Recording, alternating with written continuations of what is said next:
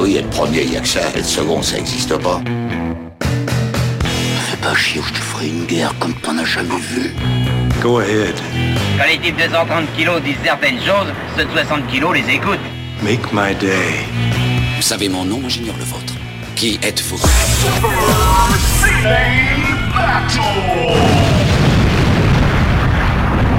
Le second, c'est un con. Super Ciné Battle, c'est le podcast où nous établissons le classement ultime du cinéma. Nous prenons vos listes de films que vous nous adressez pour les classer du meilleur au pire afin d'obtenir LA liste ultime. Ceci est notre épisode 117 et de l'autre côté de poste, de l'autre côté de la France, j'ai le serviteur du service public, si j'ai bien compris, monsieur Stéphane Boulet, alias Plugin Baby. Hello papa, comment ça va? Ça va très bien. Et moi, je pense qu'effectivement, commencer par de l'autre côté du poste, c'est l'assurance de prouver que c'est un podcast de boomer. Euh, puisque je pense que personne de, de, de, de, de plus de, de, de moins de 30 ans n'utilise cette expression. Tu sais quoi, la première fois où je me suis senti vieux, euh, c'est quand bah, c'était au club de Kung Fu et que je parlais de XOR et personne ne savait ce qui c'était XOR.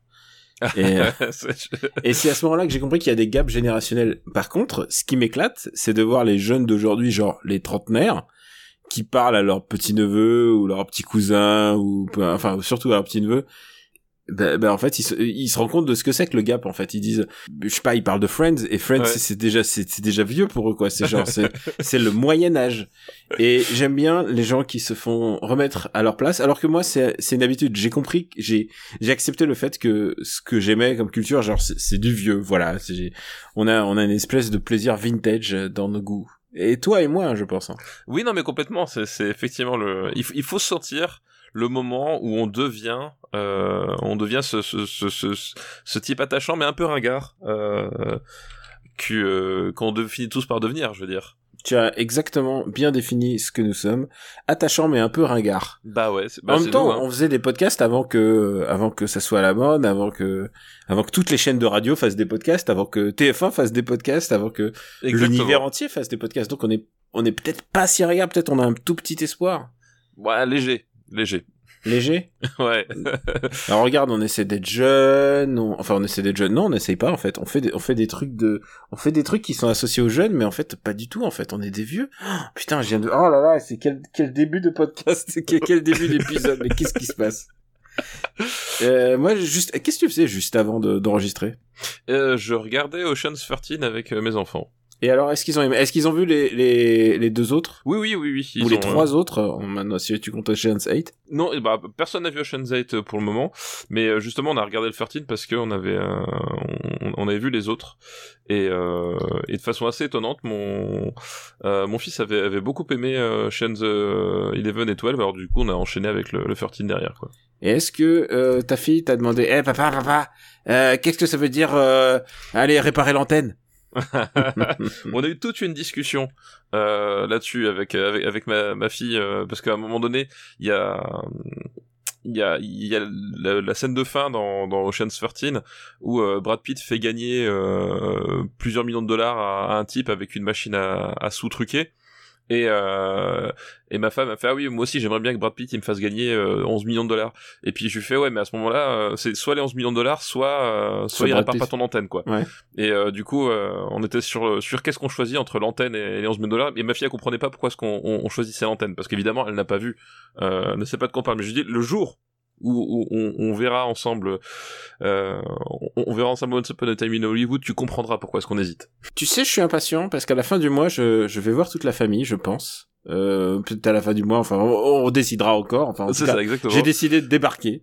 Et, euh, et j'ai hâte de voir les posters qu'elle va mettre dans sa chambre, parce que parce que euh, la génération de ta femme, elle mettait euh, elle mettait Philippe Nicolic et tout ça.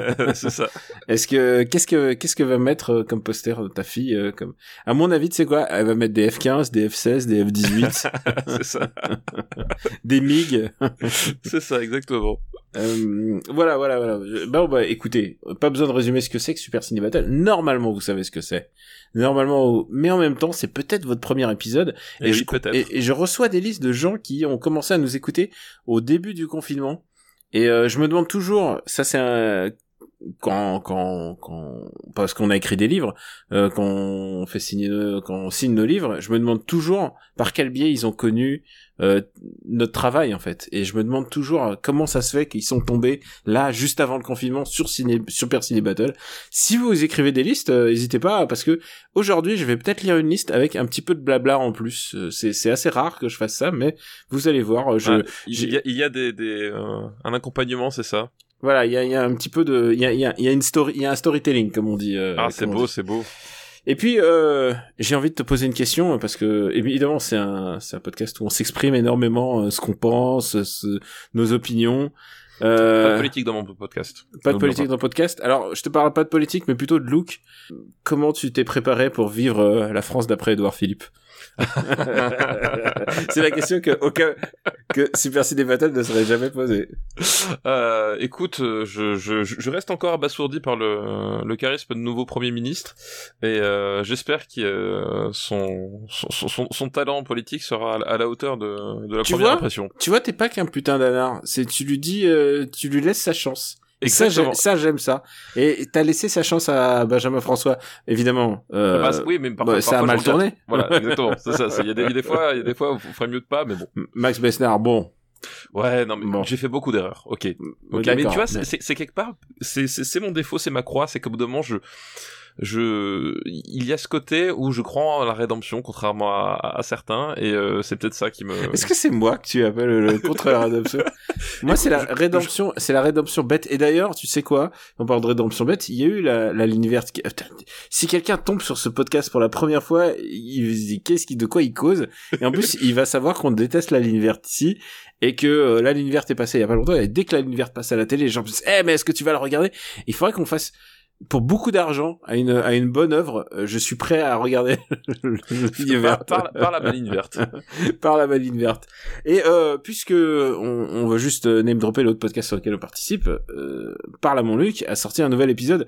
Si on si on le précise, c'est que si ça arrive pas si souvent. C'est ça, c'est c'est- un caractère presque exceptionnel, on va dire. Voilà. Et et on sait bien. Et tu sais quoi, c'est celui où on a le plus rigolé, je trouve. Je, je pense aussi, oui, oui, effectivement. Mais Et, grâce on- à, et puis il était instructif, il y avait plein- on a appris plein plein de trucs. on a appris plein de trucs sur le métro. On a appris aussi à à comment bien imiter aussi. Ça c'est très important. Oui, oui, bah c'est peut-être, je pense que ça devient le podcast référent sur les imitations. hein. Bon, alors, tu sais quoi? Je garantis pas, je garantis pas qu'il n'y ait pas d'imitation, mais en même temps, tu vois, c'est les années 70 et euh, il y a quelques acteurs quand même, tu vois, genre, on va pas imiter Clint Eastwood, ça je peux vous le dire.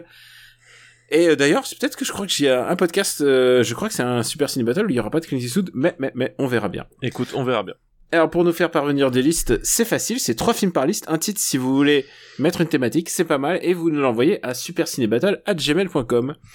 Et, euh, et je pioche dans les listes, je regarde parfois, je, je- vraiment je change de méthode à chaque fois. Parfois je je feuillette, parfois je retourne en arrière, parfois je fais une recherche à 70, ce qui est pas mal pour voir les, les films des années 70, puisqu'on est en train de couvrir les années 70 à 79. Donc let's super ciné battle. Let's Super Steel Battle, exactement. Euh, on va de juste regarder la liste euh, précédente euh, pour enfin la liste précédente telle qu'elle telle qu'on l'a laissée telle qu'on l'a marbrée la dernière fois et euh, je vois que tu n'as pas mis les chiffres à côté à côté des épisodes. Mais bien sûr que si, j'ai mis les chiffres. C'était quoi le dernier épisode du coup euh putain mais vraiment niveau de préparation j'ai honte. J'ai honte. Tu sais quoi les gens ils croient que ils croient que euh, j'espère que les, les cours des cours ils sont plus préparés que ça. Euh, j'ai envie de dire j'espère aussi. certainement pas. C'était quoi C'était le 116, c'est ça? C'est exactement c'est le 116 Ah mais tu vois, mais je- est-ce que j'ai besoin de préparer? Je sais tout. Euh, c'est vrai, ça. Tu connais le numéro du précédent podcast qu'on a fait. Bravo. J'ai envie de, je te fais un slow clap. Et, et- attends, mais écoute, c'est pas mal déjà que je l'écoute pas. Alors en plus, tu vois, c'est- franchement, c'est c'est déjà pas mal Et que je retienne. sais quoi? C'est con parce que t'aurais dû écouter, euh, le dernier After Eight. C'est l'After Eight le plus drôle que t'as jamais entendu. Mais il paraît, il paraît, il paraît. On a beaucoup de ceci, retours. Ceci dit, ceci dit, quand tu m'as, quand tu m'as, et, et- et ça, je, je je veux que tu, tu le reconnaisses devant tout le monde, quand tu m'as dit, euh, parce que je vais pas révéler le, le- le contenu, mais quand tu m'as dit devine qui a, et Oui. puis la, la surprise, et Ouais. au, au deuxième essai, j'ai trouvé qui c'était. Oui, t'as trouvé, t'as voilà, trouvé. j'ai eu un instinct. je pense que c'est, c'est l'instinct, c'est le, c'est le will to kill, c'est Exactement. inst- instinct de survie. Euh, donc, on a parlé des proies. euh, au précédent épisode, 38e, un film avec Clint Eastwood. Un Vic film avec Clint Eastwood, exactement. et je tiens à dire un, un truc, euh, nous ne sommes pas le Death Note. Non, Euh, non, heureusement, non, heureusement. non, non, Ah, parce mais là, j'aurais pas supporté. il y a des gens qui nous disent oh là là vous avez parlé de tel acteur et il est décédé l'épisode d'après c'est le hasard c'est c'est- c'est- nous n'avons aucun pouvoir là-dessus euh, mais où est donc euh, mais où est donc passé la septième compagnie 64e le grand blanc avec une chaussure noire euh, donc il est 80e et on a ensuite Obsession 120e qui est assez Ouais. euh, assez bas classé par rapport à De Palma Bah ouais, ouais, bah on l'avait dit, mais c'est c'est effectivement un, un De Palma assez, euh, euh, assez curieux, quoi. Ensuite, 142e, il y a Podane. Et 150e, mais pas dernier, il y a Les Bidas en folie. Tout à fait. Et alors, j'étais sûr qu'on allait recevoir des, des gens, des lettres de Koé, des gens qui ont dit, mais Les Bidas en folie, c'est mon, c'est mon film préféré. J'ai, je dédie cet épisode, non pas à eux, mais à, à tous les gens dont la personne qui me dit, j'ai découvert ce podcast juste avant le confinement. Et je tiens à vous dire que, euh, pour moi, euh, bah, Podane, voilà, voilà, merci, merci, merci. Comment tu mets, tu mets à l'épreuve nos, nos, nos auditeurs quand même, tu le Ah sais. bah, complètement, complètement, bien sûr, exactement. Non, mais parce qu'après, après, les, les gens sont dans leur zone de confort. Et euh, il, il ressort jamais quelque chose de bon quand on reste dans sa zone de confort, tu vois. Moi, je, voilà, moi, je disrupte. Alors tu disruptes, mais bon, après c'est moi qui me prends les courriers en disant mais moi j'adore Michel Legrand. Euh, effectivement, tous les fans de Michel Legrand se sont... Tous les fans encore en vie. Euh, tu exagères un petit peu. En plus, euh, en plus Michel Legrand nous a quittés il y a pas si longtemps. Non, non. Et, euh, et franchement, Et cette fois-ci, c'est pas nous, parce qu'on en a parlé après. c'est vrai, c'est Voilà. vrai. T'as raison, t'as raison. Alors euh, sur ces blagues, sur ces blagues un peu quelque peu un peu abusives, je- j'ai envie de dire. Nous allons passer à bah, au classement, au classement. Euh, juste euh, pour rappeler, les Bidas en folie et n'est pas le dernier. Juste au-dessous, il y a Lady Oscar et au-dessous, il y a le dernier Tango à Paris. C'est ça. Et c'est rare qu'un film fran... fr- euh, c'est rare qu'un film non français soit dernier. C'est- c'est- c'est- Mais C'est il, vrai que- mais il parle de Paris quand même. Oui, oui, oui, oui. On n'est pas très loin. On n'est Il y a pas toujours dans- un dans peu la France. voilà. Il y a toujours un peu la France dans le. L'exception culturelle, tout ça. Voilà. Et je pense qu'on devrait faire les, les dix premiers. Hum, Peut-être pour rappeler aux gens euh, de quel bois on se chauffe. Exactement. Apocalypse Eh ben, Now Apocalypse Now en tête, avec le Parrain 2 en deuxième position. Voilà. et Sacré Graal, ça fait un très très bon podium. Voilà. Taxi Driver en 4. Euh, un, un après-midi de chien, Euh, le Parrain numéro 1. Croix de fer, Stalker et Dirty Harry Et on termine le top 10 avec Rollerball. et Baby Cart qui est quand même le film le plus important de, de cette génération sans doute. Et je tiens à dire que euh, il n'y a pas eu d'entrée dans les dans les 20 premiers à part de l'or pour les braves. Voilà. Sin- sinon le, le- le top 20 et le top 30 même j'ai envie de dire et le, Oui, pour l'instant, j'ai envie de dire même presque le top 40 et il est très figé dans le marbre. C'est-à-dire que très très figé. c'est-à-dire qu'on a on a il faut faut vraiment sortir les bons films là pour pour euh, être classé. Mais peut-être que ça va changer. Peut-être que ça va changer. Je pense que il y a toujours, il y a toujours de la place pour quelque chose, pour quelque chose. Alors, tu sais que ce qui nous arrive souvent, c'est, euh, on a des listes en réaction aux épisodes. Et tu te souviens, on s'est, euh, on a dit putain, tous ces films avec des titres à rallonge, c'est bien relou euh, pour notre euh, fichier Excel qui sert à mettre la liste sur notre site internet. Évidemment, quelqu'un s'est fait un malin plaisir. Et Laurent R, merci Laurent, Merci Laurent R pour ta pour ta liste euh, avec des titres longs. Du coup, j'imagine. nous a envoyé, euh, nous a envoyé ce- ce- cette liste avec ces titres à rallonge qui ne servaient qu'à nous embarrasser aux caisses pour acheter notre ticket et plus tard à embêter Daniel pour mettre à jour la master list. Voilà. C'est parfait. On va, je change un petit peu l'ordre. On va commencer par elle boit pas, elle fume pas, elle drague pas, mais elle cause. Mais elle cause, effectivement. et j'ai envie de dire, et j'ai envie de dire, euh, tout le monde a une belle-mère.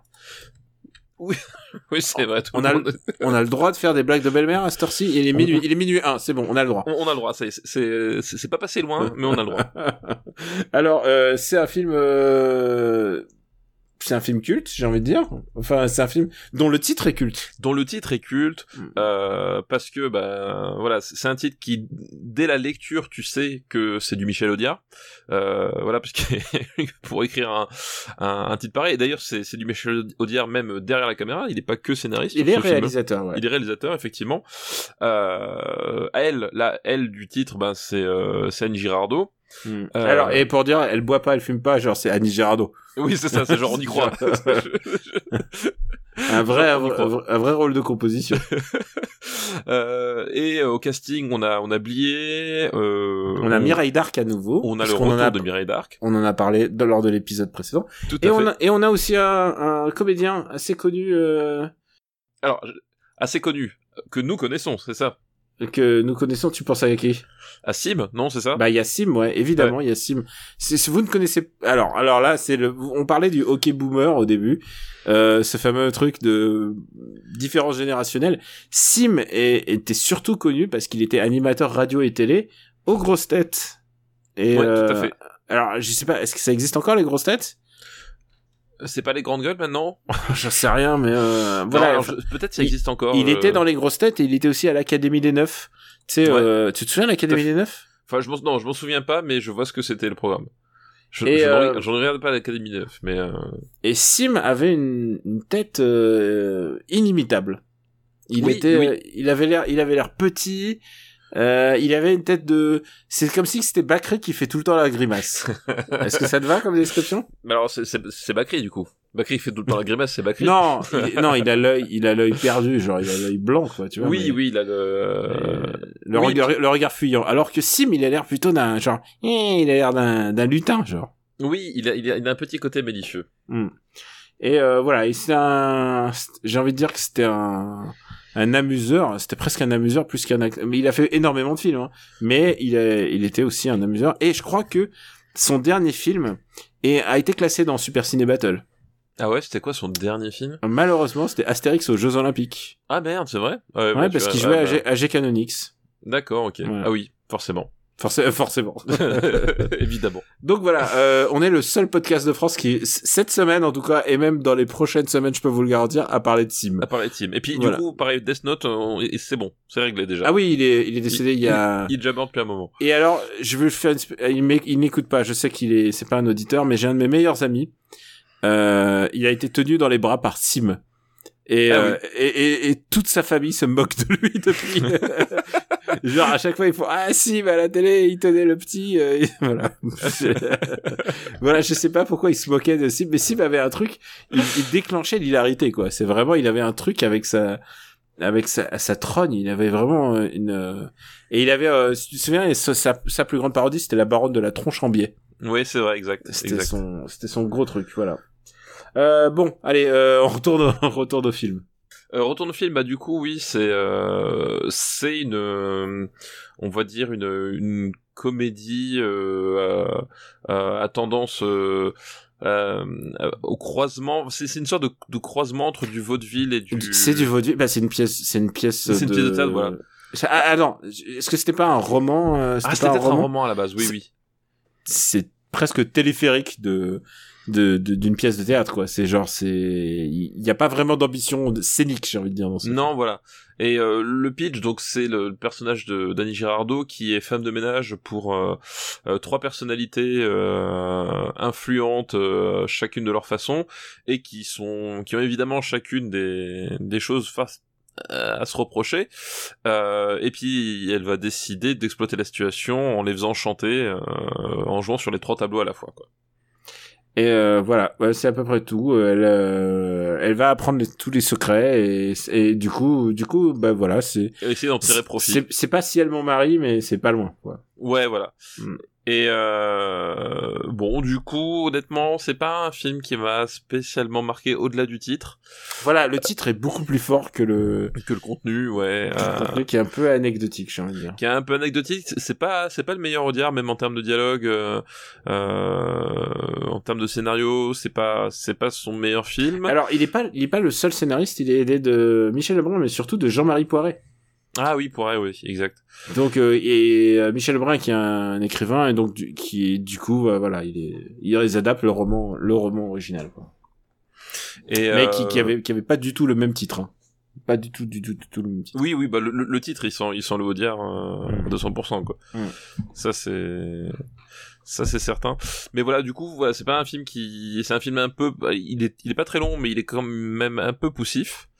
Euh, voilà, c'est pas très très très drôle. Euh, bon, voilà, c'est pas un film euh, que je recommanderais spécialement, on va dire, quoi. Je, voilà je- en fait le truc c'est que c'est voilà tu- quand tu connais le titre, le titre est beaucoup plus fort, quoi. Ouais, ouais. Et honnêtement, bon, voilà, c'est, c'est, j'ai même pas tellement de choses à en dire parce que au-delà de, enfin, tu vois, il y a pas de scène vraiment marquante ou vraiment culte ou, voilà, c'est un, film qui, qui, qui, a, qui a un peu disparu des radars et euh, sans doute, euh, sans doute pas pour rien, quoi. Peut-être qu'on le classe, alors on se, ça tarde pas trop? Oui, exactement. Alors, où est-ce que tu le verrais? Et moi, je le vois surtout pas en titre complet. je, je vais juste si, si, faut jouer le jeu, faut jouer le jeu. Oh non, Euh, putain.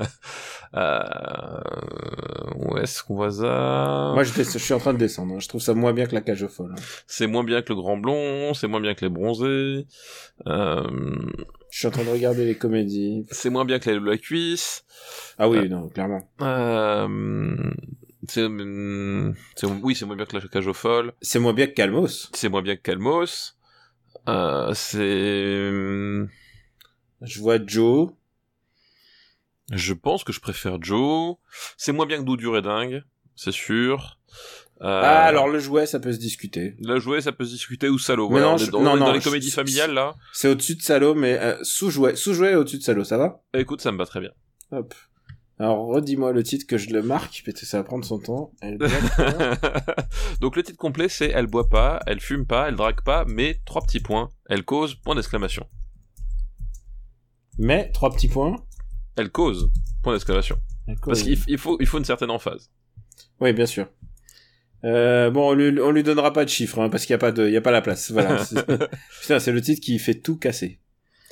Euh, le deuxième film de cette liste euh, de titres à rallonge, c'est Vincent, François, Paul et les autres de Claude Sautet. Ah, de Claude Sauté, oui, exact.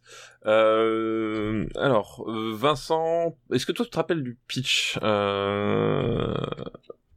Bah, en fait, c'est euh, c'est des potes qui se réunissent, euh, qui se réunissent pour faire la teuf, non? Ouais, il y a, il y a Picolé, il y a Montant, il y a Depardieu, et c'est qui? C'est Reggiani, c'est ça? Euh, Le dernier? Euh, Euh, attends, si je me souviens bien. Il y a non, il y a Depardieu, Reggiani, Piccoli, Montand. Ouais, c'est ça, ouais. Tu te rends compte coup- que c'est Depardieu qui leur survit à tous? Ouais, bah oui. bon, en même temps, euh, ça, ça, devait- ça devait être le plus jeune de la bande à l'époque. Euh, je, pense. Et Piccoli qui est décédé pendant le confinement. Ouais, ouais, et oui. Euh, donc oui, c'est des amis qui euh, qui se réunissent, euh, qui en plus, enfin, ont, ont l'habitude de, de, de se réunir depuis un moment. Enfin, il y a, il y a c'est une, c'est une sorte de rituel. Et euh, évidemment, l'un d'entre eux, et quand je dis l'un d'entre eux, mon souvenir, c'est Montant. Euh, Celui qui tombe malade voilà, il, il tombe Ouais. malade ou il a ou il a une crise cardiaque. Enfin, il a il a un, il a un pépin de santé qui va faire que euh, bah, les autres à un moment donné vont euh, vont un peu se, se projeter dans cette situation et se re- et se, se se remettre en question et repasser leur vie en fait euh, euh, sous le radar quoi. Exactement. Bah voilà, c'est on a on a fait des films un peu de la du même style euh, type avant. Oui, bah, bah y a, euh, mes Euh, meilleurs amis, c'est c'est la même euh, c'est le même pitch, on va Mes dire. meilleurs de- amis, voilà. Voilà, de- le même pitch de base. Euh, sauf que là, évidemment, c'est Claude Sauté, donc c'est pas forcément le, le même ton. Euh, on, est- sur quelque chose qui est quand même plus doux amer que mes meilleurs copains, euh, non mes meilleurs amis pardon, euh, qui qui qui est un peu plus un peu plus un peu plus rigolo on va dire. Ah oui, c'est moins c'est moins nostalgique, j'ai envie de dire. Voilà, donc là on est sur quelque chose d'un peu d'un peu plus doux amer. Euh, euh, comment il s'appelait ce film euh, italien euh, Enfin pas italien, mais avec euh, Hugo Tognazzi là. Si, il merde. était même italien, si si. Dont dont on à chaque Si. fois on cherche euh, Ah flûte. euh, Pourtant, il est avec super- euh, Philippe Noiret. Ouais. Euh, ah, putain, à chaque fois on y pense. Euh, À chaque fois on y pense et, et, euh, on- et à on- et en plus on l'a classé. On, bah évidemment, on l'a, classé. Euh, bah c'est mes chers amis. Voilà. Mes chers amis, ouais. Ouais, mes chers amis. Voilà. On tourne toujours. C'est toujours ça- le même film, on a un problème sur ce titre. Mais en même temps, ils, ils incluent toujours mes amis, mes chers Oui, c'est ça, voilà. Mais euh, voilà, c'est- pareil, c'est un peu le même pitch, sauf que là, voilà, comme dit, on, on sautait qui est sur sur une approche plus euh, euh, plus euh, ouais moins Plus, moins moins délirante, plus plus euh, naturaliste. plus naturaliste. euh, C'est c'est si si on veut un peu caricaturer, c'est le cœur des hommes mais en réussi. Ouais. Alors, euh, ça en dit long sur ce qu'on va classer le cœur des hommes. non mais c'est vraiment ça, c'est-à-dire que le, le, le cœur des hommes c'est vraiment Vincent, non c'est quoi l'ordre? C'est Vincent, euh, Paul, non Vincent François, Paul et les autres c'est ça? Euh, Donc euh, les hommes c'est vraiment le- la même chose euh, en, en- en beaucoup moins bien, euh, mais euh, en, voilà en termes de recul. Tu sais que le pire, c'est que le... alors je vais, je vais une confession. Quand je l'ai vu à ado, non post-ado quand même, je l'ai vu. Ça me plaisait bien le cœur des hommes, et en fait quand je l'ai revu, j'ai dit mais qu'est-ce, qu'est-ce que j'ai, qu'est-ce qui, comment j'ai pu aimer ça quoi? Ouais bah oui oui bah là, c'est Tu parfois, est-ce que ça t'est arrivé un film dans, dans ce sens-là, genre t'avais t'étais emballé, en fait, tu t'es fait ah non, en fait, je me suis emballé tout seul quoi? Ah oui, oui, bah euh, oui, oui, tu- oui, ça m'est déjà arrivé, oui, bien sûr. Ouais. Ouais. Des trucs où tu te dis, ah bah c'est cool, ça repasse, je vais revoir, puis tu fais, what? Tu dis non. non. Là, non. Et euh, Bloodshot par exemple, tu disais ah putain. Où est-ce qu'on va le classer celui-là? Euh, où est-ce qu'on va le classer? Écoute, mm, est-ce que toi c'est un film que tu aimes bien déjà? Euh, moi, je trouve qu'il y a du charme, mais tu sais, en fait, j'adore euh, Yves Montand quand il est pas en. Euh... Eh, mais ouais, sans rien, j'aime- parce qu'on disait le cœur des hommes, mais même euh, les petits mouchoirs en fait. euh, c'est quand même très très au-dessus des petits mouchoirs. Quoi. Oui, non, mais bien sûr, mais je veux dire, la- c'est la matrice, le petit mouchoir, c'est le, c'est le même truc. C'est c'est Jean Dujardin qui, qui, euh, c'est quoi C'est il a un accident, c'est ça? Ouais, il a un accident au début. Et il, puis- il est transformé en Elephant Man. Et, et, euh, et, et, et- tous ses potes autour qui d'un seul coup euh, enfin, c'est- vraiment tu vois t'as l'originalité du cinéma français quoi. À un moment donné il y a eu un très bon film euh, et puis ils se sont dit putain bordel on va, tout- on va faire, faire tous le même. Tu vois comme quand on se plaint des américains qui font des remakes tout le temps mais Je et tu sais quoi, j'ai fait aujourd'hui, j'ai enregistré MDR et tu sais, je lis, euh, c'est l'épisode du futur, c'est-à-dire je lis les pitchs des films qui vont sortir entre ouais. septembre et, et décembre et parfois des trucs, c'est toujours euh, François est trentenaire et il s'ennuie, euh, blabla, et à un moment il et genre ah là là, et c'est toujours la même merde. C'est tout. bah, bah- bah, bientôt ce sera euh, euh, Vincent en ca- quarantenaire euh, en quarantaine euh, voilà se retrouve en, piégé avec ses enfants tu vois, Ah, écoute, c'est- ça, ça, ça va être les pitchs des, des, des, des films de 2021. hein. Ah, ah, accroche-toi, J'ai hâte d'avoir le Michael Youn sur le confinement. Ah putain, la vache. À moins Non, que tu sois, à, à moins que tu sois plus porté sur euh, François Xavier de Maison. euh, Non, je suis porté sur pas grand-chose, moi. C'est qui les, les comédiens de Alors, Remarque, tu sais quoi? Moi, une comédie sur le confinement avec Vincent Lacoste, je regarde. Ah mais évidemment. Ouais, Ouais, tu- euh, une comédie avec Laurent Lafitte euh, sur le, le confinement. Euh, je On aime aussi. bien Laurent Lafitte. Hein. On, on adore Laurent Lafitte, mais genre Ouais. pro- premier degré, on adore vraiment J'aime bien Laurent Lafitte, mais surtout, tu sais qu'il a joué dans une bonne comédie. Euh, Est-ce que tu as vu Papa ou Maman? Oui, oui, oui, bien sûr. Euh, oui, Papa oui. ou Maman, c'est grandiose. Oui, oui, oui, C'est effectivement. grandiose quand il quand il arrive à l'anniversaire de son fils et il doit le but c'est de se faire détester par ses enfants et il arrive pour pas avoir la garde, ouais. et, et pour avoir avoir la garde il lui dit je, je dois faire une pirate de Tefal Oui, et il les est- gamins qui pleurent c'est extraordinaire Il, il est parfait dedans. Il est parfait avec Marina Foïs. Il est avec oui, Marina Foïs ouais exact. Très très bon film. ouais. euh, bah on a toujours pas décidé où est-ce qu'on mettait celui-là Oui, où est-ce qu'on mettre celui-là? Donc, euh... ça va plus haut hein, déjà. Est-ce que tu- je mets ça au-dessus des valseuses? Où est-ce qu'on a mis les valseuses déjà? 126 126. Ah, écoute, moi je verrais ça plus haut. Je verrais ça déjà au- au-dessus de la cage de folle perso. Euh... à cause des acteurs en fait euh, bah à cause des acteurs, oui, oui, voilà. non je pense je pense que je pense Euh, que je mettrais ça au-dessus du non je peux je peux pas mettre ça au-dessus de Calmos euh, Calmos c'est quand même beaucoup plus mémorable quand même hum, Comme- Alors, comme- ok. il y a- là, je vois que Zardo, c'est au-dessus de Calmos. Oui. C'est- ça fait bizarre. Ne cherche pas, ne cherche pas. Ouais, c'est le marbre. bon, Nous ne comprenons c'est- nous-mêmes pas vraiment le marbre. Euh, ok, mais alors juste en dessous alors. Juste en dessous de Calmos? Ouais. Ouais, c'est très bien. Mais au-dessus d'Obsession. Hein. Oui, oui, oui, au-dessus d'obsession. Oui, oui. Alors, redicte-moi le titre parce que j'y arriverai pas sans Attends, c'est Vincent. Vincent. Je sais qu'il y a Vincent au début et ensuite c'est il François. y a Vincent au début et les autres à la fin. Euh, Putain, Vincent, François, ensuite Vin- Vincent, François, Paul et les autres, voilà. Paul et les autres. Et ben, c'est pas assez long. Celui-là, il ne nique pas notre euh, Ah bah voilà, perdu. la mise voilà. en page. Et alors, est-ce que tu diras le dernier film? Euh, pff, non, comme le, ça là, titre, le titre est encore plus long. j'ai pas d'idée, euh, non. Tout ce que vous avez toujours voulu savoir sur le sexe Sans sans, jamais jamais oser le demander. Exactement, oui, oui. Et là, Moi, on change, on change de prisme quand même. On change de, bah, on change de continent déjà. Ouais. La première chose, c'est qu'on change de continent, euh, puisque euh, on arrive chez chez Woody Allen. Euh, et c'est pareil, c'est un titre qui m'a toujours euh, fasciné, au point que dans dans mon bureau, j'ai un j'ai un dossier qui s'appelle tout ce que vous avez toujours voulu savoir sur la direction sans jamais oser le demander. Voilà. Et le titre est plus court en anglais parce que l'anglais est plus synthétique. Everything you always want to know about sex. Et entre parenthèses, but were afraid to ask. Exactement. Et euh, donc c'est un film de Woody Allen euh, avec, Avec Gene, Woody avec Allen. Gene Wilder. Euh, oui, mais avec Woody Allen surtout, Et avec Euh. Woody Allen. Et Woody Allen qui joue euh, un spermatozoïde. qui joue un spermatozoïde. Exactement. Exactement. C'est, enfin moi c'est, alors, je me souviens pas de tout, tout, tout le film, mais je sais un truc. C'est qu'à un moment, il joue un spermatozoïde. Oui, et, et, et en fait, c'est euh, ce qui- ce qu'il faut dire aussi, ce qui est important, parce qu'on on, dit ça aux gens, euh, euh, ça va leur paraître bizarre, euh, c'est que c'est un film à sketch en fait.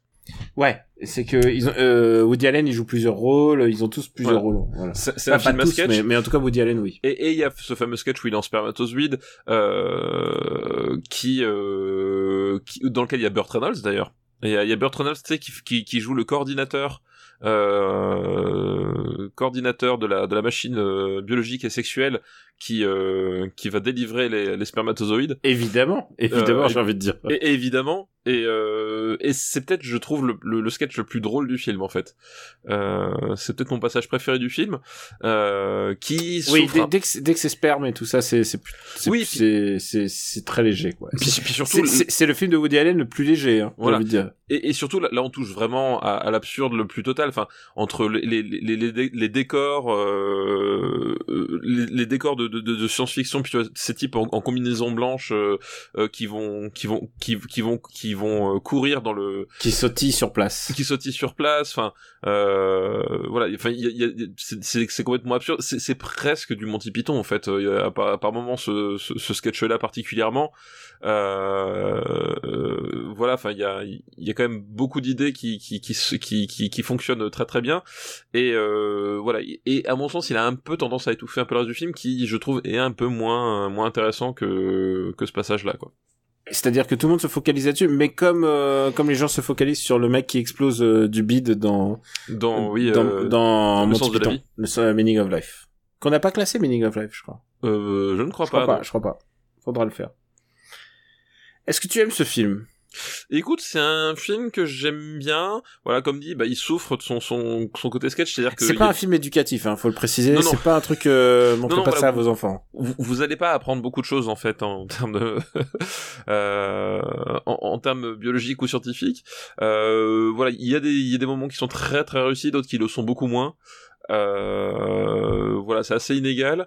Euh, c'est pas un truc que je reverrai quand même, euh, je pense, euh, pour ces raisons-là. C'est que voilà, je, euh, je, je, je suis pas très sûr qu'aujourd'hui le, le, le- notamment le montage euh, soit autant à toute épreuve que ça.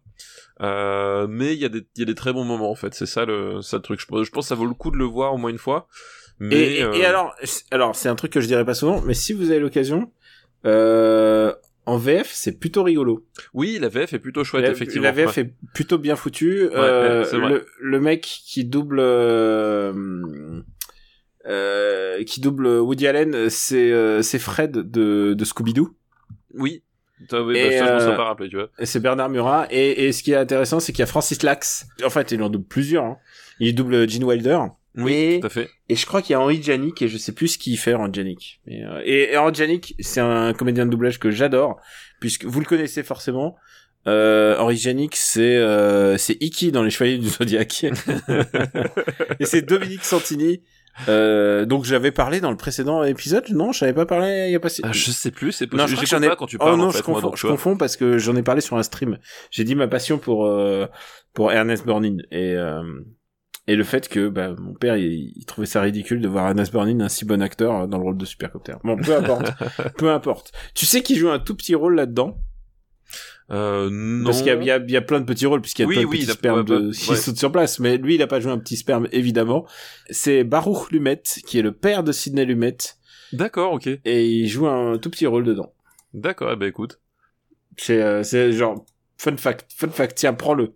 Prends-le. Peut-être c'est- qu'on parlera pas de Ciné Lumet à cet épisode. Trivia. Dommage. Euh, ouais, mais voilà. Est-ce que t'aimes ce film? Ouais, bah je, je- voilà, c'est un film que que que je trouve que je que je trouve assez chouette à voir au moins une fois, euh, puisqu'il y a des trucs qui fonctionnent plutôt pas mal, mais euh, voilà, c'est pas c'est pas non plus un grand classique quoi. euh, Ouais, ouais. Je pense que et surtout un autre truc, c'est que je pense que aujourd'hui, si tu faisais le même film, bah il le ferait en dix mille fois plus trash, quoi. Oui, ça c'est fort possible. Ça reste quand même très très très gentil, quoi. Mais c'est peut-être ça qui le rend un peu attachant justement. C'est c'est c'est. Ah oui, c'est très, c'est et ça fait bizarre de dire ça en parlant de Woody Allen, mais c'est un film très innocent. Oui, alors tr- je sais pas si je dirais très innocent, mais disons qu'effectivement. Non, mais c'est c'est les 70s, il se prend pas, il se prend Oui, pas la tête pour beaucoup sur beaucoup de choses. C'est aussi ces films qui ont moins d'ambition, c'est-à-dire ils ont ils ont enfin voilà, c'est euh, Oui, oui, complètement. ouais. il est il- il- à ce moment-là, il ne sait pas un auteur. Non, non, mais là, là, il, Hmm. enfin, là, effectivement, on, on sait, c'est un film potache, euh, voilà, complètement assumé, quoi. Voilà, donc si vous avez envie de savoir ce que ce qui ce qui se déroule pendant une éjaculation avec Burt Reynolds, n'hésitez pas, c'est ce film-là. Et voilà, et, et je pense qu'avec ça, on vous a vendu le film quand même globalement. Ouais, et il y a beaucoup de références euh, cinéphiliques et littéraires là, dans ce film-là. Euh, si vous si vous intéressez vaguement au cinéma, c'est c'est assez rigolo quoi. Euh, vaguement, vaguement au cinéma de cette époque, j'entends. parce que parce que peut-être vous vous intéressez à, à je sais plus à Steven Seagal et auquel cas vous vous intéressez au cinéma, mais pas spécifiquement. C'est pas ce même c'est pas celui-là. Où est-ce Euh, qu'on va le met, ouais, où est-ce qu'on le met euh... Un film similaire. Euh... je- Pourquoi je dis similaire en fait? Non, mais je préfère Vous n'aurez pas l'Alsace et la Lorraine. Il est où? Un 131ème. Ouais, Je préfère Zorro. Euh... Écoute, je trouve ça plus inventif que Joe, qui a quand même, qui, qui est quand même globalement du théâtre filmé, quoi. Ah ouais, Joe, ouais, clairement. Allez, hop, Voilà, c'est- bon, on a trouvé. Et là, je te, je te Putain, cache ça pas. dépasse, ça Je dépasse te, genre de je te cache pas, j'ai fait un copier-coller. Je me suis dit là, ce coup-ci, je vais pas me faire chier. Et ça dépense de, de 6 cases. Bah merci, je sais pas comment on va faire. Euh, ça, va, ça, ça fout tout en l'air, ça Ah fout bah tout en bravo, l'air. bravo. Je pas Alors, félicitations, voilà. Je vais peut-être les couper, hein, on verra, on verra moi, ce que ça donne. Et bah c'est fini pour cette liste. C'est fini pour cette liste. Merci. Merci. Qui Merci Laurent R. Merci Laurent R. Mais maintenant, on va passer à une liste qui nous est envoyée par Sandra. Une auditrice, c'est une liste qui date de 2019. Et j'espère qu'elle nous écoute, puisqu'elle nous écoute, elle nous dit de ses parcours de Londres à Strasbourg à Lisbonne. Euh, et j'espère qu'elle continue de voyager malgré, malgré les, les difficultés à voyager en ce moment. Et, et à choisir entre les trois, euh, évidemment, on choisit Strasbourg. Voilà. Euh, non, non, ça va pas. hein. Bien sûr que si. Meilleure ville de Strasbourg. Moi, je choisis euh, Lisbonne parce que j'y ai pas été. Ah bah voilà, super. Voilà. Et c'est une, une liste qui s'appelle Les frissons de la barbe de Tommy. D'accord, ok. Le premier film est Les frissons de l'angoisse de Argento. Les frissons de l'angoisse, donc c'est euh, en français c'est pour Fondo Rosso, c'est celui-là. Euh, je crois. Parce que voilà, je au, au bout d'un moment, je finis par oublier les titres. Euh... c'est profond, c'est Profondo Rosso, ouais. C'est ça. Profondo Rosso, ouais. Donc voilà, c'est euh, donc là effectivement on change de catégorie puisque euh, euh, en, en tout point, puisqu'on on est dans du dans du donc euh, le le le genre de de, de prédilection du cinéma euh, d'horreur italien euh, des années 70. Et à quel, à quel moment on en avait beaucoup parlé que je puisse renvoyer les gens sur le, sur Ah. le Jello? On a, euh, Je sais pas, quel- est-ce qu'on a déjà parlé beaucoup de ah oui, non, une fois t'as fait une présentation sur le Jello, mais c'était il y a, Ouais, je sais plus. euh, c'était dans les épisodes, oh putain, je suis en train de regarder les, les, les- je regarde les chiffres des épisodes et je me dis putain, je deviens vieux en regardant les chiffres des épisodes, rien qu'en les regardant. Euh, parce Euh, que parce que du coup je, je suis pas sûr qu'on avait fait Suspiria ou des trucs comme ça je euh, est-ce qu'on a déjà fait un Argento euh, Je crois qu'on a fait un Argento, mais je vois plus lequel. euh, est-ce que c'était pas euh, Ténébré Ténébré? Ténèbres du coup Ah, euh, non, non, non, je me souviendrai. non euh, mais je, suis sais sûr qu'on en a vu un, mais je sais pas lequel. Ah bah écoute je, je, je- je- honnêtement je ne me rappelle Alors bah écoute, ça ça mange pas de pain parce que sans doute euh, si t'en as parlé, c'était dans les épisodes 70 donc oui c'était voilà, c'est- c'était il y a un siècle. Donc euh, euh, vas-y, vas-y, lance-toi sur le sur le Giallo. Voilà, bon donc le giallo, donc euh, genre euh, genre du cinéma italien qui euh, qui est donc euh, affilié à, à l'horreur, mais pas uniquement. Euh, c'est plus, c'est souvent d'ailleurs même un, un croisement entre l'horreur, le thriller et le polar, puisque euh, c'est pulp quoi. Ouais, c'est c'est c'est du c'est c'est du c'est du pulp. Faut savoir que du coup le le le, le mot euh, giallo ça veut dire euh, jaune et c'est en référence euh, euh, en fait à page jaunie de bah, de, ces, de ces bouquins quoi. C'est bah, c'est une référence même aux couvertures en fait. C'est-à-dire que euh, c'était des des séries de bouquins pulp, de bouquins euh, d'exploitation qui bah, qui sont devenus des films d'exploitation qui qui qui étaient avec des couvertures jaunes. Donc à pas confondre parce que chez nous les couvertures jaunes sont associées au au masque et la plume qui qui étaient donc plutôt des, des, des, ouvrages euh, avec des standards, en tout cas des, standards de reconnaissance un peu plus élevés. Là, au contraire, c'était un peu le côté roman de gare, voilà. Euh, roman de gare, donc avec des, des, romans, euh, avec de la violence, avec euh, des allusions sexuelles, des choses comme ça, entre autres, hein, et, et c'est devenu un genre au cinéma qui a repris ces codes-là et qui et le giallo est notamment marqué par par une une emphase toute italienne, puisque voilà les Italiens, comme ils ont fait avec le western spaghetti, quand ils s'attaquent au cinéma bah, ils le font à leur façon, c'est-à-dire euh, quelque chose de euh, très opératique, euh, de qui, voilà, qui ne recherche du tout, pas du tout le naturalisme. Euh, bien au contraire, donc c'est quelque chose d'assez d'assez flamboyant, d'assez d'assez particulier, assez vif même, assez vif, voilà, qui aura marqué beaucoup de générations de cinéastes, à commencer par Brian De Palma, qui est peut-être voilà l'exemple, on va dire le plus le plus connu d'auteur américain qui ait fait du giallo en Amérique euh, parce qu'il il, voilà, il reprend les codes, il reprend ce, ce côté euh, ce côté excessif euh, excessif jusque dans la mise en scène où voilà t'as des suspensions d'incrédulité consenties qui sont qui sont répétées qui qui forment d'ailleurs le parfois le, le, des motifs esthétiques très très précis. Enfin il y a vraiment une, voilà, une recherche esthétique dedans qui, qui est assez particulière. Et un des maîtres du giallo donc c'est c'est Dario Argento donc qui est un, un cinéaste que l'on connaît que l'on connaît bien beaucoup de gens connaissent euh, évidemment euh, sa fille euh, Asia Argento qui est devenue une actrice par la suite qui a commencé d'ailleurs à tourner sous la caméra de son père. Et d'ailleurs a été un peu traumatisée. Voilà ce que je veux dire. Et d'ailleurs quand tu vois comment Dario filmait Asia il y a des moments, il y a de quoi être gêné. je sais. Oui, genre, pour, genre, il aurait pu prendre une autre, une autre actrice et... Voilà, c'est-à-dire que tu sens que, euh, à un moment donné, la, la frontière entre les, bah, comme on l'a dit, c'est du cinéma d'exploitation, donc il y a, y a forcément un côté un peu kinky dedans. La logique quand même de mettre ta propre fille dans ce genre de situation, jusqu'où ça va? Donc euh, on n'aura jamais le fin mot de cette histoire, mais il y a des moments en termes de, je pense, de, psychanalyse, il y, a beaucoup de choses à explorer sur la relation père-fille euh, dans, dans la filmographie d'Ario Argento euh, à ce niveau-là, quoi. Bref, toujours est-il que les frissons d'angoisse, donc Profondo Rosso, c'est un de ses plus connus. Euh, voilà, il, a fait, euh, il a fait plusieurs, euh, plusieurs films, plusieurs films très connus d'Argento, et celui-là c'est un des plus connus. c'est un film que tu retrouves cité plusieurs fois, plein, dans plein d'occasions ou dans des clins d'œil, des choses comme ça. Enfin, voilà, c'est devenu un, un, classique du genre. Et du coup, le, le, principe, c'est que on, donc un, le personnage principal est un est un, je crois qu'il est pianiste, euh, il me semble, euh, et il est témoin d'un d'un meurtre. Évidemment, le, la personne assassinée pas tout à fait euh, neutre puisque c'est un c'est un médium, euh, une médium, je crois même, c'est une femme, une médium, et du coup, ce meurtre va commencer à l'obséder. Il va euh, il va mener sa propre enquête.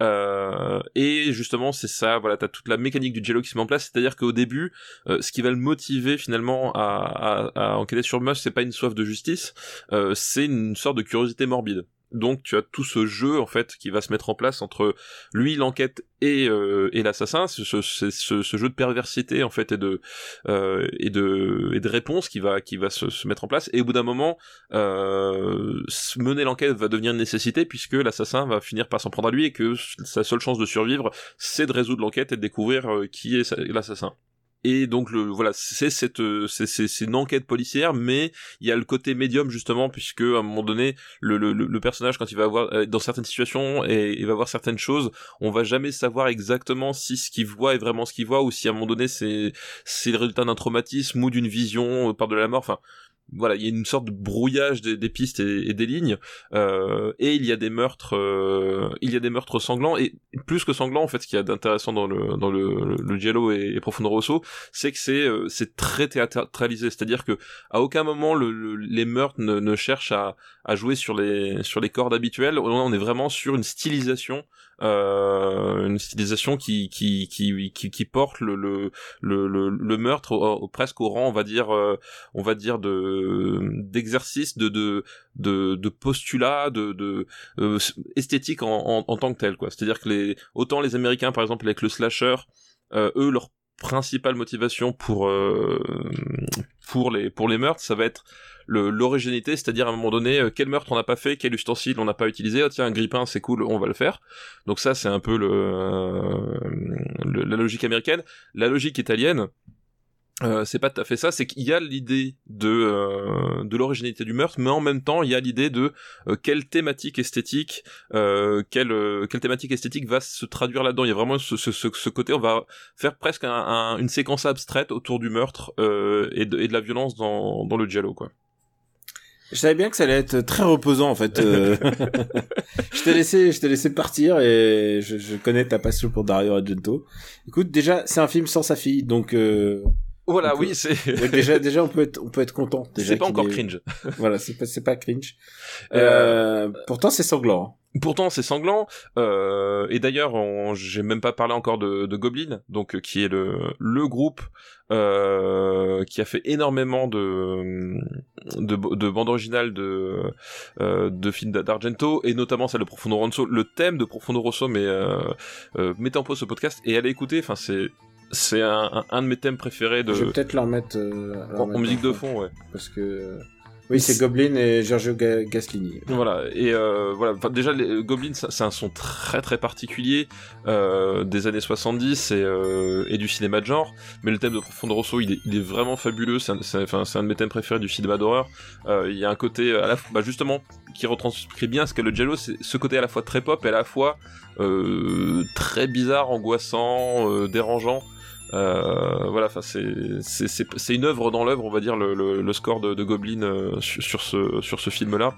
Euh, voilà et il faut savoir aussi en termes d'influence j'avais parlé de Palma mais euh, par exemple euh, le si si Tarantino s'amuse à utiliser ses mains pour maltraiter ses acteurs et ses actrices dans ses films ça vient en fait d'un tic de Dario Argento qui aimait bien lors des plans serrés sur les, les assassinats être celui qui donne les coups de poignard aux, aux actrices voilà donc ça, ça, vient de là aussi. Est-ce que oui oui était-il vraiment ça je voilà ah, voilà je, je, ne pense pas. Enfin voilà c'est-à-dire que si tu si tu prends euh, Suspira Tenebrare euh, euh, même enfin n'importe quel de ces films hein, enfin je veux dire euh, voilà euh, Inferno c'est c'est un film du assez incroyable en termes de de de de, de, de malsain. Euh, je pense que c'était pas quelqu'un qui était qui était forcément qui avait en tout cas qui était peut-être pas seul dans sa tête je ne sais pas.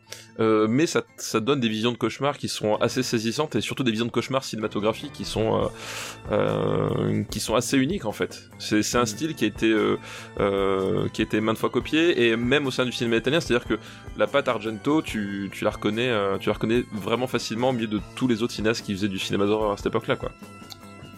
Est-ce que c'est un film que tu aimes plutôt, j'ai l'impression? Oui, oui, bien sûr, bien sûr. Évidemment. Et, euh, et c'est un film qui a été remaké, non? Il n'a pas été. Alors, euh... Profondo Rosso, non, je crois pas. C'est euh, c'est Suspiria qui a été remaké. Ah, c'est Suspiria, oui. Et, et, le, et le, le remake est, est vraiment bien, en plus. Pour le coup. Parce que il fait ce que ce qu'un remake doit faire, c'est-à-dire qu'il il a, il a fait. Bon, qu'est-ce que réussit Argento dans, dans Suspiria? Ah, il réussit ça, bah du coup, je vais pas essayer de refaire pareil, je vais partir sur autre chose. Et la personne que, euh, qui joue la fille dans le film, qui s'appelle euh, euh Daria Nicolodi, et eh ben bah, c'est elle qui va devenir la maman de la, de la petite Argento. De la petite Asia Argento, etc. Et, euh, et je crois qu'au début du film, justement, la, la, la première victime, c'est euh, Macha Merrill. Ah, notre Macha Merrill Notre Macha Merrill, tu, euh, Non, c'est... Si, si, ouais, il me semble bien. C'est vrai? Tu veux dire... pardon, pardon, tu veux dire l'épouse de Michel Legrand? Elle-même. Et t'as vu comment on retombe à chaque fois sur Michel Legrand on retombe dessus, exactement. Donc, euh, bah écoute, où est-ce qu'on va le classer Euh, Moi, je l'ai vu et je t'avoue, je t'avoue que je, je, je m'en souviens assez bien, mais alors, genre, heureusement que tu m'as resitué l'histoire, je n'avais aucun, j'avais oublié les histoires de Medium.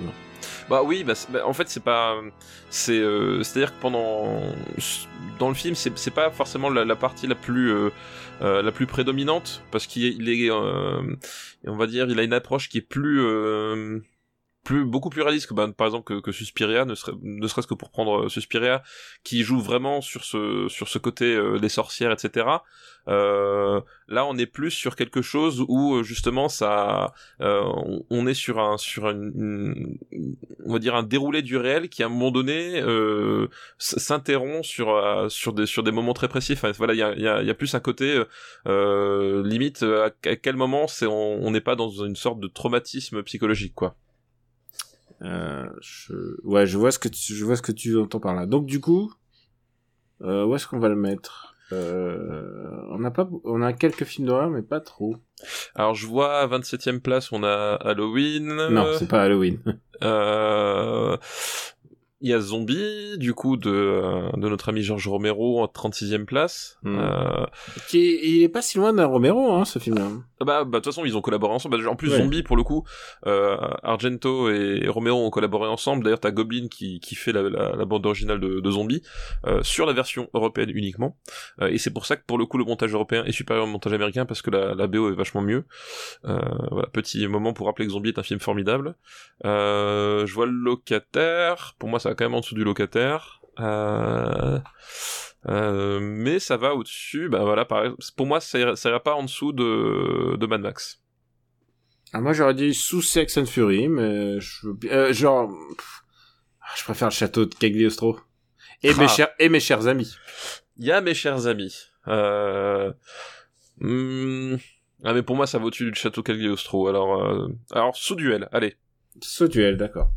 On coupe la poire en deux. Duel, un des films que j'ai vu en, en rattrapage de, en devoir de vacances. Ah oui, c'est vrai, c'est vrai. Et un film que j'adore, hein, vraiment. Ah bah, Duel, je, c'est- je- je suis obsédé par ce film depuis que je l'ai vu. hein. Ouais, film, film assez formidable. Rappelle-moi le titre. Euh, Profondo Rosso, c'est les frissons de l'angoisse. Les frissons de l'angoisse. Putain, mais... On dirait, euh, tu sais, un truc de collection, genre la 5 ou M6, genre.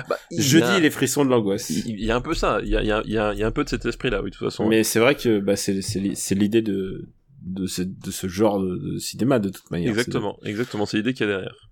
Le deuxième film de cette liste, et alors là, je suis pas sûr de l'avoir vu, je suis désolé.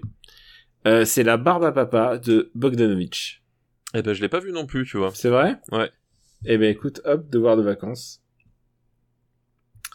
Euh, où est notre liste devoir de vacances euh... Tu le vois, devoir de vacances? Euh, je l'ai pas sous les yeux, non. Euh, C'est bon, je l'ai. Comment les mecs ils sont préparés. Et là, c'est... Redis-moi le titre, c'est que j'ai dit... Merde, c'est... La barbe à papa. La barbe à papa. Et ça a l'air super, hein D'accord, mais je, je- non, je l'ai l'ai pas vu, moi, c'est sûr, euh, Et c'est sûr et certain. Je regarde juste où il est dispo, s'il est dispo en ligne, sinon, on va passer par la case DVD. Alors, euh, Just je me dis que la barbe à papa est dispo sur Orange et sur Apple TV. Je pense qu'on va peut-être passer par le, par le, le- la case DVD. C'est Eh ben, possible. ouais, ouais, ouais. Mais ça a l'air vraiment super. Hein. Genre, je suis atti... Tu sais, il y a parfois des films comme ça qui m'attirent dans, dans les propositions. Je suis toujours partant. Et le dernier film de sa liste, et attention, c'est beaucoup plus, c'est encore plus pointu, c'est Tommy de Roger Daltrey. Ah, bah oui, bah le Tommy, donc euh, dérivé du. Euh, euh, Toi qui es un, un Zikos, tu voilà. dois connaître quand même. dérivé de l'album éponyme de de The Who, du coup. Exactement. Donc un. Avec Un- énormément de caméos de, de, com- de, de, de musiciens de l'époque. Ah bah oui, bah de toute façon c'est un opéra rock de de Ouais. de, de, de, de base. Mm. Euh, donc euh, Tommy qui euh, euh, qui d'ailleurs est, est, est, est, est un peu parodié dans euh, le sens de la vie. Euh, euh, voilà, puisque euh, donc le Tommy album des, des c'est un rock opéra, donc un, album concept en, tant que tel, et qui nous raconte. ça fait toujours bizarre quand je quand je me rappelle le truc, mais l'histoire d'un d'un garçon aveugle, sourd et muet qui trouve sa, sa et sa rédemption en devenant champion de flipper. Euh, D'où la chanson Pinball Wizard, hein, voilà, euh, pour citer une chanson qui, qui est connue de, euh, de, de cet album-là et des Who d'une manière, d'une manière générale. Donc Pinball Wizard, donc le, le sorcier du, du flipper, et qui donc du coup va, comment ça s'appelle, comment dire, va euh, partir à la quête de ses sens perdus en vivant différentes euh, euh, différentes expériences et en voyageant à travers une une vie tourmentée euh, puisqu'il il va être question de, de, guerre, il va être question de traumatisme, il va être question de, de drogue. À travers un flipper voilà à travers un flipper. Voilà c'est ça qui me paraît important. Voilà et euh, et puis à un moment donné il va y avoir le l'idée que ce cette, cette personnalité hors norme euh, va euh, euh va devenir euh, va va en, gros fasciner des gens convertir des gens euh, à son à son univers et jusqu'où ça va aller voilà. Il y a beaucoup de parallèles évidemment avec avec The Wall euh, finalement, puisque on, est sur un opéra rock aussi. Donc The Wall, pour, pour le coup, c'est c'est les Pink Floyd. Euh, euh, sauf que là, c'est le, c'est sorti avant. C'est un film qui est sorti, euh, qui, est sorti avant. Euh, mais voilà, il y a cette idée de, euh, de, de, on va passer par différents stades. On va voir des, des, scènes de guerre, on va voir des, des scènes de. À un moment donné, il va devenir, voilà, il va fasciner les gens. Il y a une sorte de, de, de phénomène médiatique et de, il va avoir des adeptes, des choses comme ça. Enfin, voilà. Et et c'est une, une, sorte de parabole sur sur la vie, la mort et, euh, et aussi la création quelque part. Tu te souviens un peu des, des comédiens, ou plutôt des comédiens, des, des chanteurs connus qui sont là-dedans? Euh, ben a Elton John du Elton John voilà forcément voilà. euh, euh, qui euh, qui est le, le comment dire son son concurrent du coup au, au, au flipper euh, y a Eric Clapton aussi, euh, à un moment donné, qui joue un prédicateur, je crois, ou quelque chose comme ça, il me semble bien. Ah non, c'est, c'est, oui, voilà, c'est Clapton qui est le gourou. Oui, c'est ça. Elton John, c'est, oui, oui, c'est le, c'est le, c'est le, c'est, merde, Elton John, il est, euh, c'est le, c'est le sorcier, ouais. Euh, euh, voilà, c'est le hmm. Pinball Wizard. Euh, et je bon après il y a les Who eux-mêmes. Hein, euh, c'est quand même leur film. Hein. c'est quand même leur film. Euh, Kiss Moon qui qui qui, qui est un des, des batteurs les plus euh, les plus importants de l'histoire du, du rock. Euh, quel quel grand batteur. Enfin c'était c'était ouf. Après Bernard Minet, tu m'as dit. Oui, juste derrière. Voilà. juste derrière. Et dans mon souvenir, il y, avait, il y a aussi Tina Turner qui à un moment donné fait l'apparition euh, qui euh, qui fait une apparition dans le film. Donc euh, voilà. Après, il y en avait peut-être d'autres, mais ceux-là, c'est ceux dont oui, je il y a Tina Turner, oui, je viens de dont, je me rappelle. Et ça fait quand même une belle brochette, mais est-ce que le film est, est regardable? Alors, je trouve que le film est regardable parce que déjà il a plusieurs qualités. Déjà sa bande son, c'est con à dire. Hein. Et, et, et, il est pas trop long. Euh, il est pas trop long. Et puis c'est un film, euh, faut le dire, et je crois que c'est la première fois qu'on en parle. C'est un film de Ken Russell en fait. Euh, ah putain, c'est vrai. Est-ce que c'est la première fois qu'on a et je pense que c'est la première fois qu'on parle de Ken Russell. Et euh, Ken Russell, comment parler de Ken Russell? Euh, C'est un cinéaste qui aime la musique déjà. qui aime la musique. C'est un cinéaste avec un univers. euh, non, c'est un cinéaste anglais qui globalement, euh, si tu veux Ken Russell, il y aurait quelque part une sorte de Jodorowsky euh, britannique. Euh, ouais, c'est un, c'est un peu un nanar, un peu un. Bah, c'est un type qui, qui, aimait jouer avec les conventions et les limites et qui aimait surtout les les repousser et les euh, voilà et en jouer. Euh, et pour le coup, en plus, euh, Tommy c'est pas son film le plus le plus provoquant ou euh, euh, ou quoi. Et, et, sans doute parce que c'est avant tout un projet des un projet des Who. Euh, mais tu retrouves déjà, enfin tu retrouves justement tout ce style avec euh, euh avec cette idée où il où, il va utiliser des euh, le grand angle où, toute la partie toute la partie les types ils sont hallucinés ils sont défoncés va être voilà il va y avoir une emphase dessus. L'utilisation des décors l'utilisation du montage et des effets spéciaux de l'aspect très psychédélique et l'aspect christique évidemment parce que ça c'est un c'est un thème que que Russell aime énormément euh, le christianisme. euh, Enfin, quand je dis qu'il aime énormément, il aime le thème. Hein, il aime pas le christianisme en fait. hein. je veux dire, si tu si tu découpes euh, le la, la filmographie entière de, de Ken Russell, tu vois que globalement l'Église c'est pas vraiment ses potes, mais c'est en tout cas quelque chose qui le qui le fascine le, le rapport des des gens euh, à l'Église et au, et au dogme d'une façon générale. Bah tous ces aspects-là, voilà, tu les retrouves dans dans, dans ce film-là et du coup, c'est ce qui apporte vraiment le euh, un intérêt parce que euh, il y a cette personnalité, il y a cette euh, recherche esthétique. Voilà, il y a y plein d'idées qui foisonnent, qui foisonnent un peu dans tous les sens. Alors après, c'est du Ken Russell, c'est-à-dire que ça part vraiment dans tous les sens. c'est c'est sans retenue. Euh, c'est euh, sans retenue, sans filtre. euh, C'est c'est assez euh, flamboyant, j'ai envie de voilà, dire. c'est c'est complètement flamboyant. Les couleurs, c'est ultra saturé. Euh, Il y, a, y a vraiment cette idée de faire une, une sorte de, de, de, de, délire, euh, de délire psychotronique euh, en permanence, euh, que moi je trouve assez intéressante, surtout dans le cadre d'un d'un film musical comme ça, euh, mais qui peut un peu désarçonner. Voilà. Euh, bah écoute, je te suis là-dessus. C'est un peu, c'est-à-dire, c'est pas un film que je reverrai, je pense. Ah, je, ah bah, je, j'ai pas, j'ai pas d'affect avec ce film. Eh ben écoute, euh, peut-être, ouais. Euh, moi, je- moi, je, oui, je, je peux comprendre. Moi, je- c'est un film que j'aime, que je, que j'aime bien. Euh, je le trouve, honnêtement, bah, j'ai parlé, je le trouve moins réussi que The Wall, euh, parce que The Wall en face, c'est Alan Parker et euh, et Alan Parker, c'est c'est un cinéaste qui que je trouve vraiment vraiment exceptionnel, euh, mais je trouve qu'il se défend quand même vraiment bien et si tu aimes le, le, le, le rock'n'roll et, et justement aussi cette, cet esprit d'esprit de liberté que, que pouvait incarner le rock'n'roll à, à cette époque-là, euh, il y a vraiment des trucs très intéressants dedans, quoi. Où est-ce que tu le verrais?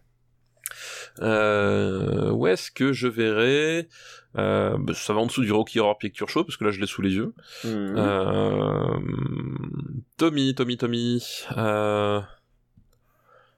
hmm.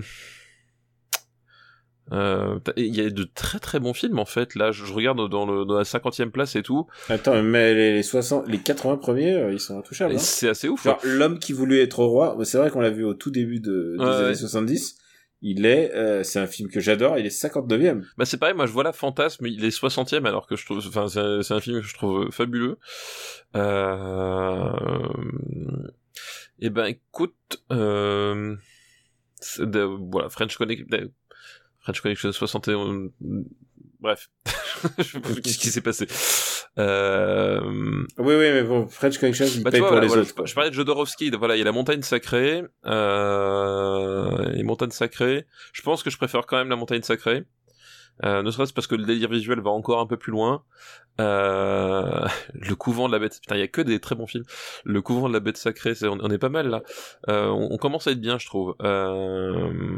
Euh, pour moi, ça va, quand même, ça peut pas aller en dessous des, des, des bronzés. Hmm, ok, d'accord, je, je, je- Tu vois, quelque part euh, aux alentours des, des Aristochats là, tu vois, un film musical. Ah, je préfère les, les thèmes musicaux des Aristochats. Ça me fait mal de le dire à Clapton et à, et à Elton John, mais ouais, je préfère les Aristochats. Ah là, bah écoute, moi je préfère Tommy quand même. Euh, qui en plus c'est un vrai bon album quoi. Alors, où est-ce qu'on le met? Euh, moi je proposerais au-dessus des artichauts, des, des, des, des artichauts chats. Bon, Aristochats. je, je veux bien, je veux bien l'entendre, mais surtout parce que il y a pas. Pourtant, t'es team chat, je comprends pas. Oui, pourtant je suis. ouais, tu fréquentes trop Ma- Max Besnard parce que là tu commences à sortir vraiment les Les arguments, les arguments faibles. voilà les arguments qui tapent sous la ceinture. Ah, mais ça, ça, c'est, c'est ce qu'il fait tout le temps, quoi. Donc, Tommy est classé désormais. Il est entre euh, entre conversation secrète et les Aristochats. Voilà, exactement. Donc à la 84e place. Et euh, je crois que c'est fini pour cette liste euh, qui nous a été envoyée par Sandra. Merci Sandra pour ta liste. Et on, Excellente liste. et on complétera avec euh, les devoirs de vacances euh, un jour prochain. Puisque en général on, on attend le milieu de saison et bientôt, euh, je sais pas, qu'est-ce qu'il y aura une milieu de saison comme par quoi on va continuer Quel suspense Je ne sais pas, je ne sais pas, je ne sais pas. Ou Et- jusqu'où allons-nous aller? Et la dernière liste qu'on va voir, elle s'appelle Comment échapper à l'œil de la loi. Oula. Alors attention, euh, pas de sachez nous, nous, nous sommes de- extrêmement euh, scrupuleux sur le respect de la loi. Bien sûr. Ah, Alors moi je suis très scrupuleux. Moi en ce qui me concerne. Toi moins. Moi, Euh, je, je ne dis rien, je laisse planer le doute. Voilà. Euh, et donc c'est une liste avec une longue histoire qui nous est envoyée euh, par Clément, alias Junta128, et je trouvais l'histoire assez rigolote. qui se rendait à son taf. Je- J'abrège euh, énormément et il fait euh, l'île Villepinte et et là il y a un il y a un connard qui lui a cassé un feu en fait. Ah merde. Rien rien de très grave, je, le feu fonctionne mais oui, le truc euh, qui fait chier quoi. voilà et normalement tu sais euh, bah tu tu te normalement tu te tu, tu- peux te prendre une, une contredanse quand même. Ouais, ça. bien sûr. ouais. Et donc, euh, arrivé au péage 1, un, un policier le voit et il lui fait signe et il fait le tour de la caisse. Et euh, il touche le phare en question et il revient, il revient taper à la fenêtre. Tu sais, j'ai l'impression de voir euh, et moi qui sors de The Shield, je, tu sais quoi, j'ai une très mauvaise image alors que tu sais quoi, The Shield c'est c'est très particulier. D'ailleurs, j'ai j'ai lu quelques making of et les, enfin quelques making of, quelques long grid et les mecs disaient euh, ouais alors les flics ils aimaient pas trop The Shield.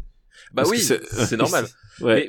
Mais, mais en plus, enfin pour le coup, The Shield, je sais pas si tu si tu sais, mais en fait c'est le l'idée de base de, de la série est née suite au, au scandale de la de la brigade de, Oui. de, de rempart en fait. Oui oui, c'est basé sur une histoire un peu vraie. Bah vaguement en fait. Ouais. L'idée d'avoir la strike team qui qui dealait de la drogue en fait pour ses ses propres, bah ça vient de là. Et, euh, et voilà, il y a, il y, a, y a des trucs et forcément évidemment euh, la police ils se disaient ouais on a un mec viril pour nous représenter, mais en même temps c'est le méchant de l'histoire, c'est un peu gênant. Et euh, ça ne va pas, quelque chose comme ça. Et, et donc, euh, il vient taper à la fenêtre. Moi, je vois très bien, tu sais, la scène, j'imagine en plus avec de la nuit, tu sais, avec la lampe torche. oui c'est ça, avec un peu monsieur, de fumée, tu euh, sais. euh. Et là, il, la voiture est éteinte et, et il écoutait Super Ciné Battle et il baisse le carreau. Et euh, l'agent euh, et l'agent le regarde. Et je lis là maintenant. L'agent me regarde, main dans la poche pour sortir euh, de quoi mettre l'amende et entend le podcast. Regard incrédule sous le képi, puis petit sourire presque nostalgique. Monsieur, votre feu arrière est abîmé euh, et ça a tout l'air récent. Et quelqu'un qui écoute Super Ciné Battle n'est peut-être pas quelqu'un de mauvais. Allez et faites réparer ça. Bonne journée. c'est génial. C'est absolument génial. Donc voilà, ça a l'air, on sait pas quelle, no- quelle est notre utilité à part vous divertir. On a trouvé une, c'est de vous mettre dans la poche le policier sympa qui va vous contrôler, Qui va vous contrôler, qui va effectivement. vous contrôler en voiture. Et bien sûr, il faut réparer ce feu. Hein. Bah oui, non, bien sûr. Bah, c'est une, question de, de, de sécurité publique. Voilà, c'est une question de sécurité. Réparer ce feu, euh, respecter, respecter la loi. Et euh, et voilà, bah, bah écoute, Ah, Je- eh bah écoute, c'est- une très belle histoire. Voilà. Donc euh, merci euh, merci Clément alias Junta pour cette pour cette histoire et, et je salue le policier aussi qui nous écoute. Mais oui, qui nous écoute, parce, que- parce que euh, parce qu'il il doit supporter tes, tes blagues et alors que moi et, il, c'est les il- pires, ouais, et ce sont les pires. Voilà. alors que moi il a mes imitations et ça oui, quand t'entends oui, quand c'est t'entends mes ça, voilà. c'est- Mais je, mais je- pense qu'en en, en, en- patrouille, euh, lors des, des soirées un peu tristes, ce qu'il aide à tenir, ce sont tes blagues, complètement. Oui, je pense que c'est les blagues qui font tourner le le podcast. Oui, voilà, cette cinéphilie de façade, de façade. Exactement, exactement. Alors euh, donc euh, donc Je veux dire, on est à peu près au- autant cinéphile qu'on est drôle. Pour, vous- pour vous situer un peu le. Ah oui, oui, ah, non, mais... mais surtout drôle. Alors, euh, donc, je te rappelle le titre de, le- de, de la liste, c'est Comment échapper à l'œil des forces de l'ordre. Maintenant, elle prend tout son sens. Et euh, film 1, il dit Pour échapper aux yeux de la loi, il faut se faire passer pour un bon français dans Le gendarme et les extraterrestres 79. Euh, je l'ai déjà dit, hein, mais C'est le meilleur de la saga. c'est le meilleur de la saga. Alors moi je suis pas sûr parce que moi j'ai un Ah, bon si. souvenir, j'ai un bon si, souvenir de sûr. New York. Euh, donc attends attends je- déjà on va avoir un, un, un seuil un seuil au-dessous duquel on peut pas aller. hein. Bah, que- c'est- le premier. Ah non, mais c'est les années 60 le premier. Ah ouais donc oui non c'est bon c'est bon. Donc c'est c'est notre c'est notre premier gendarme de, de Saint-Tropez de. Euh... Et alors tu sais ce que j'ai envie de faire? Euh, Crochon crochon, Crochon crochon. Ah, euh, Les nudistes euh, donc oui, les gendarmes et les extraterrestres. Donc euh, même si l'expression est évidemment euh, consacrée à aux séries télévisées, euh, pour donner une, une référence que les, les gens connaissent maintenant désormais, c'est vraiment l'épisode qui saute le requin. Voilà. Voilà. Euh, Ça veut dire que là, là, genre, on, on pense qu'ils peuvent pas aller plus loin. C'est faux. Ils en auront encore un autre. Ils ont, mais ils, ils, ils en termes de concept, en termes de de, Ouais, de, de c'est le, ta- c'est le taxi 2. Voilà, c'est en termes de film concept, euh, là, bah, là, c'est c'est c'est complètement dedans. C'est-à-dire que là, je, je pense que même euh, Bruckheimer, dans ses meilleures heures, aurait, aurait pas pu te sortir un pitch pareil, quoi. Euh, puisque euh, euh, il, il sait, bah, c'est c'est écrit dessus comme sur le port salut. Il y a une invasion extraterrestre à Saint-Tropez, euh, et j'ai envie de dire, les gens me dire, mais pourquoi Saint-Tropez? Bah, je vais dire, pourquoi San Francisco? Bah, voilà. Pourquoi, pourquoi le Japon, les robots, là, les robots géants qui débarquent au Japon? pourquoi pas Saint-Tropez quoi? Enfin je veux dire et c'est une soucoupe volante littéralement une soucoupe volante hein, dans l'imaginaire le, le plus euh, le plus classique qu'on peut imaginer Ah oui, alors Euh, c'est vraiment, c'est genre production value. euh, Si si si vous gueulez sur Mars Attack, c'est pire là. ouais voilà euh, et du coup les extraterrestres vont euh, euh, bah, c'est body snatcher à Saint-Tropez euh, puisque ils vont euh, prendre l'apparence des gendarmes pour euh, pour infiltrer le, le la terre et faire leurs méfaits donc il va y avoir cette idée entre les, les faux gendarmes et les vrais gendarmes et les pouvoirs psychokinésiques des des extraterrestres qui peuvent tordre des il y a de très bons gags avec des, des fusils tordus et des euh, et des barbecues qui s'enflamment tout seuls euh, voilà Bah tu vois que tu fais de l'humour. oui, bah oui, oui, oui, oui, voilà, exactement. Euh, donc il y a aussi cette scène assez exceptionnelle euh, où, où Cruchot euh, fait, fait des clés d'étranglement à des euh, à des jeunes filles en bikini sur la plage parce qu'ils ils pensent que ce sont des extraterrestres et du coup ils se jettent sur des, des filles en bikini. Voilà, c'est à peu près ce niveau de film. C'est Euh, pas, c'est d'abord il y a pas Jean Lefebvre, il est, il remplit pas. Il remplit pas. Jean, voilà. Jean Lefebvre, son agent lui a dit, tu peux faire autre chose. Écoute, écoute, là je le sens pas. Et Euh, euh, mais il y a Galabru et, et Ouais. De Funès euh, tout de même. Euh, mais voilà, à mon sens, c'est le meilleur parce que c'est vraiment celui, enfin, c'est vraiment le plus débile en fait. C'est-à-dire que vraiment le, le film n'a- plus aucun sens. Ils ont Vraiment. regardé Rencontre euh, du troisième type et ils se sont dit, eh mais c'est facile. Oui, oui, c'est ça. Ils se sont dit c'est facile, on va, on va faire pareil. Et vraiment, ils en ont rien à battre. Enfin, c'est voilà, c'est euh, c'est vraiment le, le, le film euh, qui, qui qui s'en bat complètement à la race. Et vu le vu les, les, les, ce qu'il faisait avant avec le, le, le gendarme, je pense que c'est la, c'est la meilleure chose à faire. C'est qu'à un moment donné, c'est c'est c'est Vin Diesel à un moment donné que tu quand tu lui dis viens on, on va faire voler les voitures, tu fais oui. Voilà, c'est ça qu'on veut. Euh, voilà, bah, c'est c'est c'est un peu ce, ce même état d'esprit quoi. Et c'est bizarre de se dire que celui avec les gendarmettes est encore plus, est encore plus, genre, supposément, euh, c'est un retour aux sources presque. Mais Oui, voilà, presque il est trop tard. Les gendarmettes, ouais. c'est le taxi 5 de la série. Oui, complètement. Non, mais vraiment, ouais, tout, tout à fait. C'est une excellente analogie.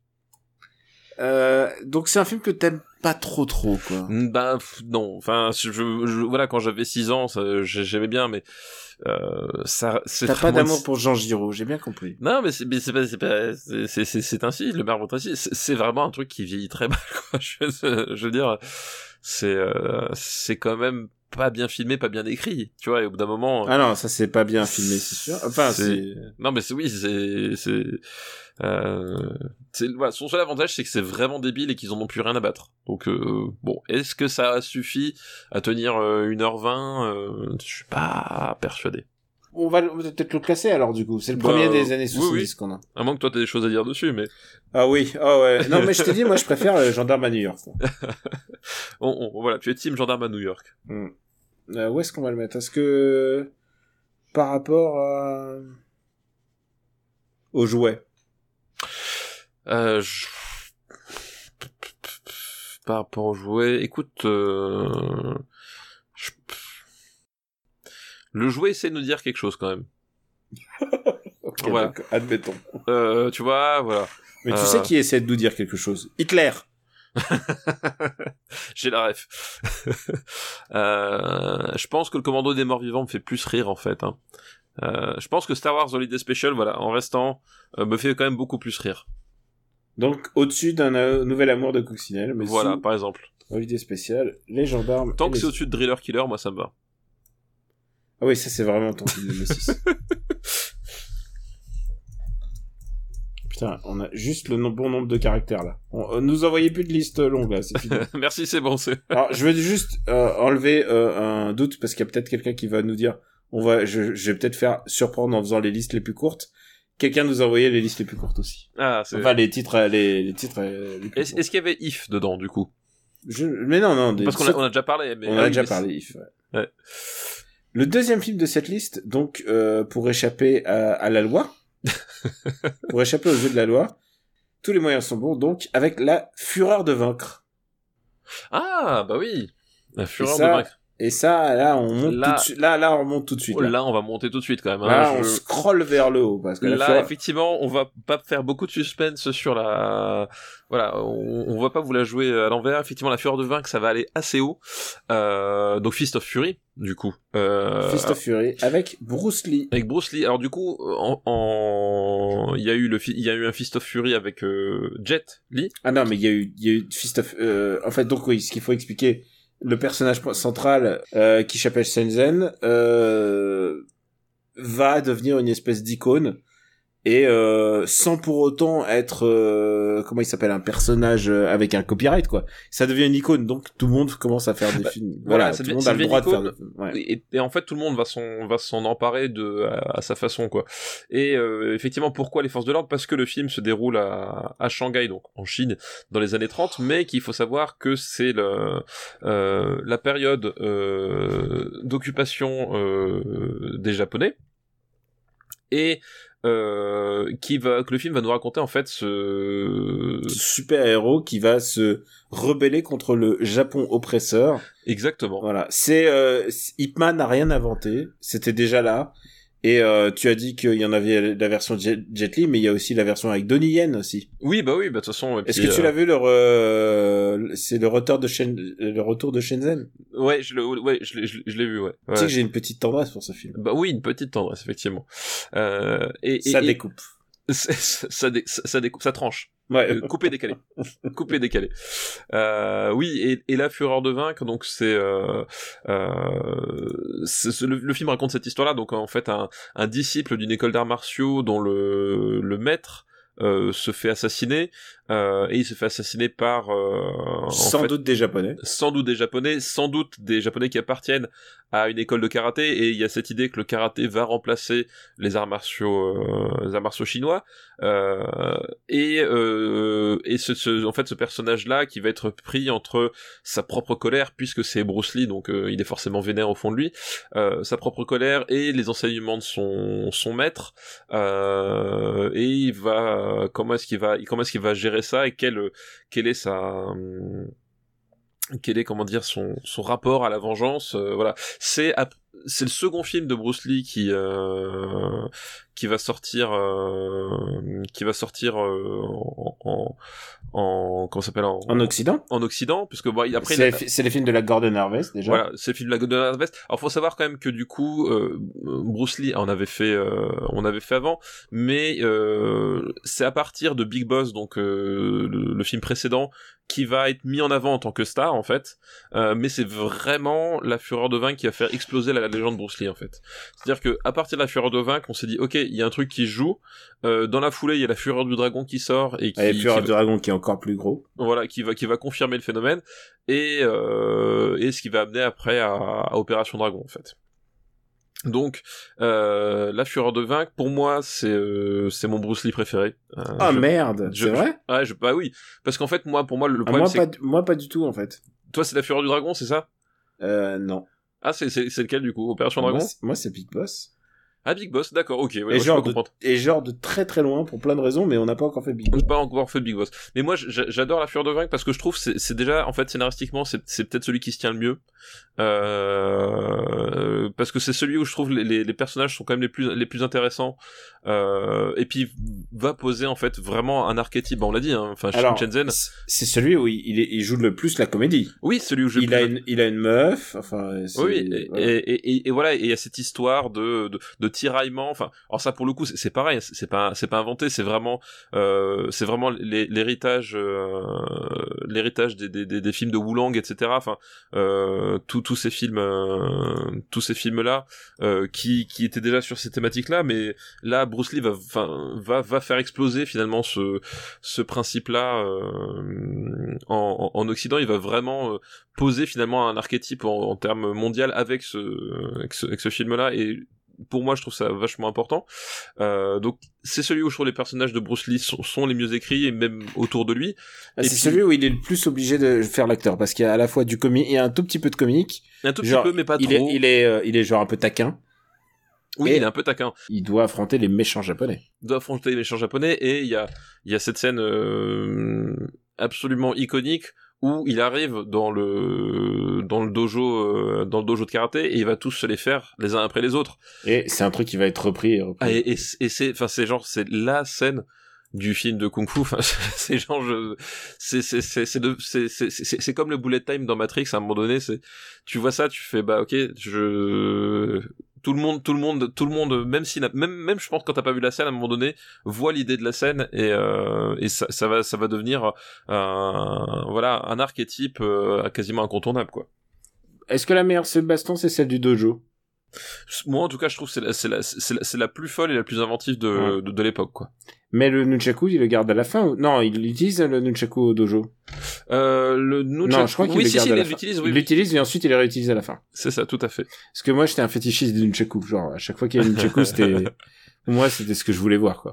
Non, mais je disais, en, en plus, enfin, cette scène, elle est, euh, c'est, euh, même en termes de format, c'est-à-dire que c'est- c'est une scène qui, qui dure euh, quasiment 10 minutes. Enfin, il y a vraiment ce, ce, ce côté, même, même, même le, le- les films d'action la John Wick aujourd'hui, euh, ce, ce- cette façon de, de traiter l'action, euh, non plus comme euh, par, par épi- épisodiquement, mais en, en faisant vraiment le, des, des grosses scènes qui prennent vraiment leur temps, qui, qui posent les, les, euh, les, les enjeux et tout. Enfin, c'est c'est vraiment iconique, quoi. C'est euh, ouais, c'est iconique, mais je trouve que c'est moins iconique que. Euh... Alors, j'ai compris que c'était ton préféré, mais c'est, je trouve ça moins iconique que La Fureur du Dragon et même que Big Boss. Je pense Bah, Le problème de la Fureur ouais. du Dragon, honnêtement, c'est que le film, il a aucun sens. Il n'a aucun sens, mais Il il, a il- il a les bastons les plus ouf. Ah, je suis pas d'accord. Je, trouve que martialement, en fait, le, la, la, la- cette baston contre les Japonais, je la trouve vraiment, vraiment extraordinaire parce qu'en termes de, tu vois, de gestion du cadre, de gestion du mouvement, de, euh, voilà, la, la Fureur Dragon, il y a le côté, on a un, on a un adversaire qui, euh, Fist of Fury, il y a le meilleur coup de pied, je dirais. Voilà. Euh, il- il- on a un adversaire qui est euh, qui qui est donc euh, Chuck Norris qui va qui va être là et qui va pouvoir donner en fait une certaine résonance euh, aussi mais euh, le, le, le découpage de la scène contre les, les, les japonais euh, le, le martelage de de pied à coup de nunchaku enfin tout ça enfin tu vois ça reste Ah, c'est vrai qu'il donne un coup de pied de Nunchaku, ouais. bah ouais, c'est à un moment donné, il, il est au milieu, il, il est par terre, il a ses nunchaku, puis il leur, il leur martèle les orteils. c'est c'est assez extraordinaire. Et justement, le qui se termine par le combat mano à mano contre le contre le contre le grand maître qui finit euh, qui périt par son propre sabre. Enfin euh, bref, je- rien que cette scène, je peux en parler pendant des heures quoi. Et moi, je comprends. C'est un film, c'est un film super.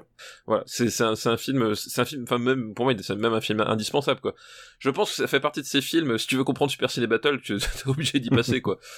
Et qu'est-ce que tu penses du remake de, avec Jet Li? J'aime beaucoup le remake avec Jet Li. Je le trouve un petit peu, euh, le timing. Je trouve qu'il y a un problème de...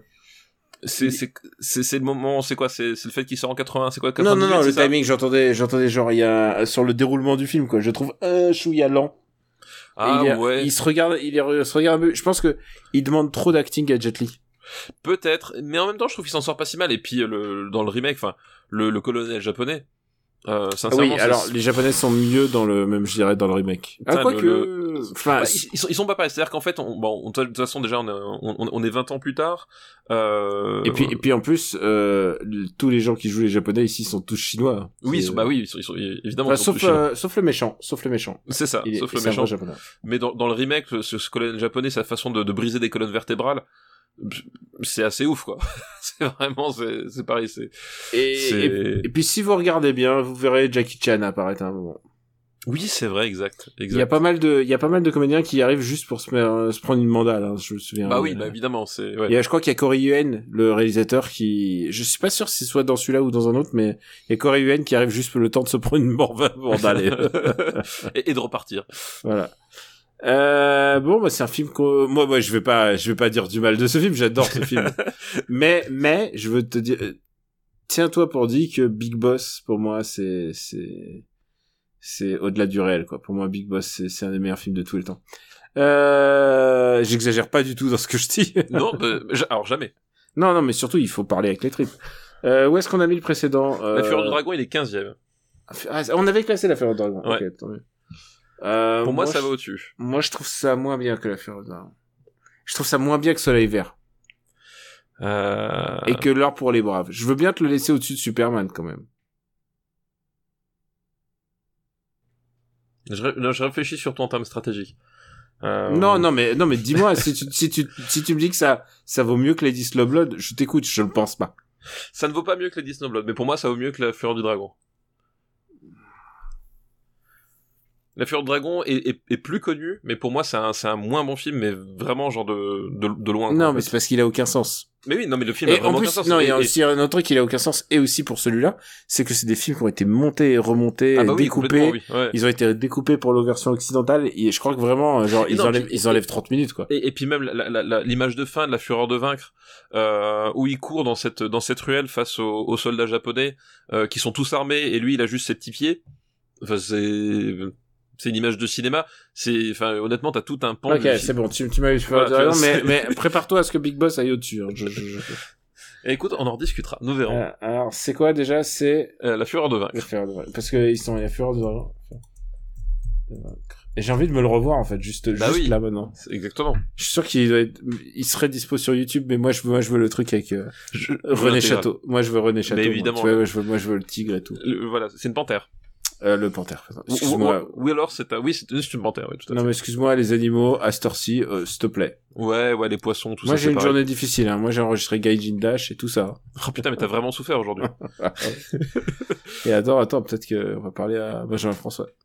oh non non surtout pas. T'as vu comment c'était gratuit là, ce que tu m'obliges à faire faire? Tu sais quoi J'ai j'ai l'impression, j'ai l'impression que je suis Shane et tu, tu tout, tout ce qu'il y a de mauvais en moi, c'est il ressort à cause de toi. Je suis ton Vic, c'est ça. Mais en même temps, Et- j'ai- la même capillarité. Hein. Et alors le troisième, c'est un film dont on a déjà parlé. et Je pense qu'on va pouvoir aller vite et du coup, bah, euh, terminer la liste. Euh, c'est un film, euh, on en a déjà parlé, mais c'est juste qu'on l'a pas classé. Ah d'accord, ok. Pour échapper aux yeux de la loi, avec des objets volés, comme des droïdes, et ben on va parler, euh, on va parler de Star Wars. Ah bah oui, on on n'a jamais... Euh... Bah non, Star Wars n'est pas classé. N'est pas classé. Petit film... euh, Petit, film, indé. indépendant. Et Ouais, pour et- le coup, c'est vrai. Oui. c'est quasiment vrai. Euh, ouais, presque. Enfin, je veux quasiment. dire, quasiment. euh, Surtout le, le truc avec Star Wars, c'est que il s'est fait. Mais qu'est- qu'est-ce qu'on va dire de nouveau sur Star Wars? Rien du tout. On va rien du tout. Si vous espérez quelque chose de nouveau sur Star Wars, non. le, le mieux que vous aurez, c'est notre avis. C'est un film qui s'est, euh, qui, qui a lancé toute l'industrie du jouet et du produit dérivé, en fait. Bah ouais, c'est bah, c'est c'est effectivement, enfin, euh, c'est-à-dire que on- voilà, le- la métamorphose d'Hollywood euh, dans les années 70, Le euh, nouvel Hollywood. le nouvel Hollywood et la, la, la fin du nouvel Hollywood euh, à plusieurs étapes, hein, mais la première étape, c'est la sortie des Dents de la Mer, Jaws en, en 75. La deuxième étape, c'est ça, c'est la sortie de Star Wars épisode 4, euh, où globalement, effectivement, George Lucas, puisque c'est lui dont on parle, euh, George Lucas qui euh, donc était un, prodige du film expérimental. Euh, jusque-là. Donc il avait fait American Graffiti qui avait bien cartonné, mais avant il avait fait THX euh, 1138, euh, qui était en fait en gros le film qu'il avait toujours voulu faire. Euh, et il a vu le carton, enfin en tout cas le carton, euh, c'était pas, enfin ça, ça a très bien marché, c'était peut-être pas forcément le, le film mais disons que il, il avait vu que la formule avait marché, et euh, George Lucas se, se voit aussi que à côté de ça, son, son grand ami de l'époque euh, euh, et partenaire même, euh, partenaire de qui s'appelait Francis Ford Coppola, démontait tout le box-office avec avec ses parrains. Et euh, George Lucas se dit, euh, il faut que je puisse un jour monter un, un film expérimental, mais avec euh, l'ambition de production d'un du parrain. C'était ça en fait l'idée qui le motivait. Et il s'est dit, euh, Que d'ambition. Que d'ambition. que d'ambition, voilà. Non mais c'était ça. Parce que aujourd'hui ça peut pas sourire, mais le rêve de George Lucas c'était donner une suite spirituelle à THX 1138 en fait. Euh, Euh, et, et tout d'ailleurs, le, voilà. but le but avait de George Lucas, c'était finalement de de faire ces films-là et ensuite de retourner euh, à faire des films euh, Voilà, expérimentaux. Et c'est pour ça que du coup lui vient l'idée de, de Star Wars, c'est-à-dire il se dit, à un moment donné, quelle formule pourrait faire un film qui pourrait être euh, euh, un, film fait pour faire de l'argent, qui va plaire aux gens euh, et qui me permettrait justement d'avoir le, le, matelas de reconnaissance et d'argent nécessaire pour après retourner sur mes films expérimentaux. C'est ça l'idée de base. C'est qu'en fait, il, construit Star Wars dans cette idée que il va faire un film commercial qui euh, qui lui assurera la, la, suite et qui permettra de pérenniser. Et en fait, du coup, il va ça ça va bien marcher, hein. je crois qu'on peut le dire. ça va bien marcher. On, on, a déjà eu des jouets Star Wars. Voilà, on a eu quelques jouets Star Wars. Ça va tellement bien marcher que finalement, George Lucas, il va se dire avoir de l'argent, c'est quand même plus sympa encore que, que faire des films expérimentaux.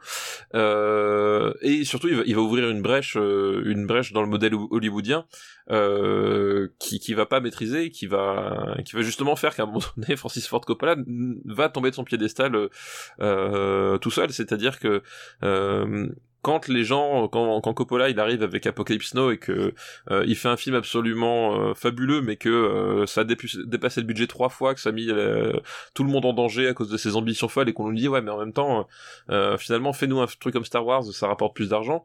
Voilà, cette brèche que va ouvrir George Lucas, c'est celle-là, et il va précipiter tout, tout Hollywood derrière lui, quoi. Enfin, c'est en termes de marqueur historique, c'est un film qui est qui est particulièrement important rien que pour ça donc voilà, mais quand je disais quand, quand on faisait la blague au début de, de petits films indépendants, euh, c'est c'est à moitié une blague parce qu'il faut dire que euh, quand George Lucas euh, fait ce film-là, et, il, parce que le film est, distribué par la par la Fox, euh, mais il est produit par Lucasfilm, c'est-à-dire que il est produit par Lucasfilm et et Lucas s'arrange pour garder les droits des produits dérivés. Voilà, exactement. Et, et je vous conseille à ce propos parce que en fait on va rien dire de nouveau mais en vrai, euh, allez voir les. Il y a beaucoup de documentaires qui existent sur la création de Star Wars. Et il y en a un que je recommande particulièrement, c'est Toys R Us. Euh, Toys R Us, je crois, c'est ça le nom du documentaire. C'est un documentaire Netflix et qui raconte la genèse des des gammes de jouets. Et euh, c'est assez malin parce qu'il va pas voir le, il va pas voir le plus grand, il va pas voir euh, Mattel, tu vois. Enfin, il va voir quelqu'un d'autre, il va voir Kenner Parker et, euh, et, et c'est assez malin en fait la manière dont il s'y prend euh, parce qu'ils choisissent de faire des personnages plus petits, moins articulés, mais dans, dans lesquels on peut les mettre dans les véhicules. Enfin vraiment, c'est vraiment très très bien pensé hein, la manière dont il euh, dont il fait. Et là, énorme carton et euh, bah, il a, il a... Voilà, jackpot absolu quoi. Il, il a financé l'Empire contre-attaque et euh, permis d'avoir la, la, la, main complète sur la production de l'Empire contre-attaque parce que euh, à cause des jouets de, de, du, premier Star Wars en fait.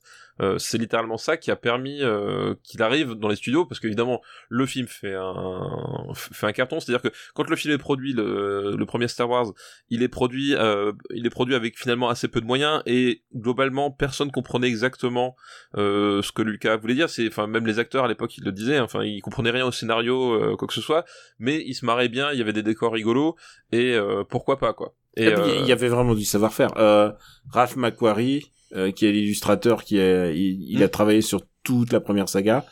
Euh, c'est euh, ah bah son, travail est extraordinaire, extraordinaire et, il y a énormément beaucoup beaucoup parce qu'effectivement enfin euh, on peut parler de tout tout tout ce tout ce qui fait Star Wars effectivement le travail de de de, de Macquarie est énorme c'est-à-dire que le, le, design il a cette idée en fait finalement de faire un film de science-fiction qui n'est pas Star Trek euh, c'est-à-dire que euh, il y a à la fois euh, pas le côté pas le côté on va dire universaliste de, de, de Star ah Trek voilà il, cherche pas à faire quelque chose avec une, une, la parabole de Star Trek tout ça, il s'en il s'en fout un peu même si évidemment il y a des paraboles ne serait-ce qu'avec le troisième Reich et, et c'est d'ailleurs quelque chose qu'il va réutiliser après pour le, le script d'Indiana Jones hein. finalement les nazis ça fait des bons méchants bah du coup le, le, la guerre d'étoiles c'est un peu ça on va mettre des, des nazis dans l'espace mais euh, c'est pas forcément ce qui l'intéresse mais ce qui va il, voilà il va vraiment faire un space opéra euh, avec ben, un personnage de un, personnage de, de, issu de la littérature médiévale qui va transposer dans dans, dans l'espace d'où le sabre laser en fait. Euh, voilà l'écuyer qui va devenir chevalier voilà c'est vraiment ça quoi. c'est que là où Star Trek c'est de la science et c'est un futur dans lequel on aimerait vivre euh, d'abord euh, Star Wars c'est d'un passé très très lointain. Exactement. voilà. Et, euh, et dans lequel on veut pas dans lequel euh, c'est des magiciens avec des capuches en fait. Oui c'est ça mais bah, bah c'est c'est la, légende arthurienne en fait. C'est la légende arthurienne c'est des magiciens et euh, et bon bah ils se battent avec des des bits laser et voilà. et ça et ça quand tu es enfant euh, tu tout le monde a tout le monde a fait voilà c'est vraiment euh, y a- Exactement. Voilà. Et, et le travail de Macquarie, bah, c'est tout le design. Enfin, la- ah, le- les illustrations de Macquarie elles sont le, le, extraordinaires le- le grand truc qui fonctionne dans Star Wars. euh, euh, et il lui, il lui rend hommage d'ailleurs dans Mandalorian avec Oui, bah, bien sûr, voilà. euh, le grand truc qui fonctionne dans Star Wars et qui qui qui, qui fait sa, sa force, le- selon moi, qui a toujours fait sa force. Enfin, en tout cas, jusqu'à un certain stade, parce qu'après ça change. Mais c'est justement ce, ce ce côté, ce, ce design en fait qui euh, où tu sens qu'on t'es dans un monde où les où toute la technologie, tous les vaisseaux spatiaux, tout ça a déjà vécu. C'est-à-dire que c'est un, c'est un truc dans Star Trek, c'est-à-dire que tu, tu vois les décors, tu, tu vois, je disais pas que c'est pas soigné, mais tu vois tout le soin qui est apporté au, au décor dans Star Trek, mais tu vois que c'est des décors de cinéma qui, qui sortent en fait de, des ateliers. Et là, Star Wars, le- le- le- l'un des grands trucs qui va insister, et qui d'ailleurs va après s'infuser, enfin, je veux dire, les designs, euh, au-delà du, du, ta- du talent de, de Giger, les designs de, technologiques de Alien, euh, évidemment qu'ils ont qui sont empreints de Star Wars enfin voilà. Mais ce qui fait la différence c'est que tu sens que c'est un monde qui a vécu. C'est-à-dire que le, le Faucon Millennium le honnêtement le design je pense que tu présentes ça à n'importe quel designer de vaisseau spatial dans les années 70 il trionnait parce que ça ressemble pas à un vaisseau ça ressemble pas à une socobolante ça, ressemble- ça ressemble à rien. Enfin je veux dire c'est- des briques et de broc que tu rassembles mais c'est ça qui va donner l'intérêt du truc c'est que tu, sens que c'est un monde dans lequel les gens vivent et ont vécu et, euh, et mine de rien, c'est un, un truc en termes de, de, de production design qui va, qui va influencer toute l'industrie à un moment donné. C'est, euh, bah ouais, la, la science-fiction, on peut faire ce, ce, cette, sorte de, de crédibilité héritée et plus faire un, un- une, une sorte de, de fantasme un peu, un peu immaculé, quoi. Et euh, bon bah écoute, on va pas revenir sur la musique. euh, John Williams qui est quand même, enfin je veux dire, quand ils ont fait faire les, les projections test sans la musique, les gens ils disaient mais qu'est-ce que c'est que cette daube? Et tout d'un coup tu leur mets Star Wars et où clairement euh, George Lucas lui a fait écouter des, des ce qu'il voulait, il lui a dit écoute fais-moi quelque chose de très pompier mais très épique parce que quand quand John Williams il fait la il fait la musique de Star Wars ça se fait pas et ça se fait plus hein ce genre de musique à l'époque ça se fait plus ce genre de truc un peu un peu bah, Ah bah, le film est complètement en décalage avec, euh, Voilà. euh, voilà.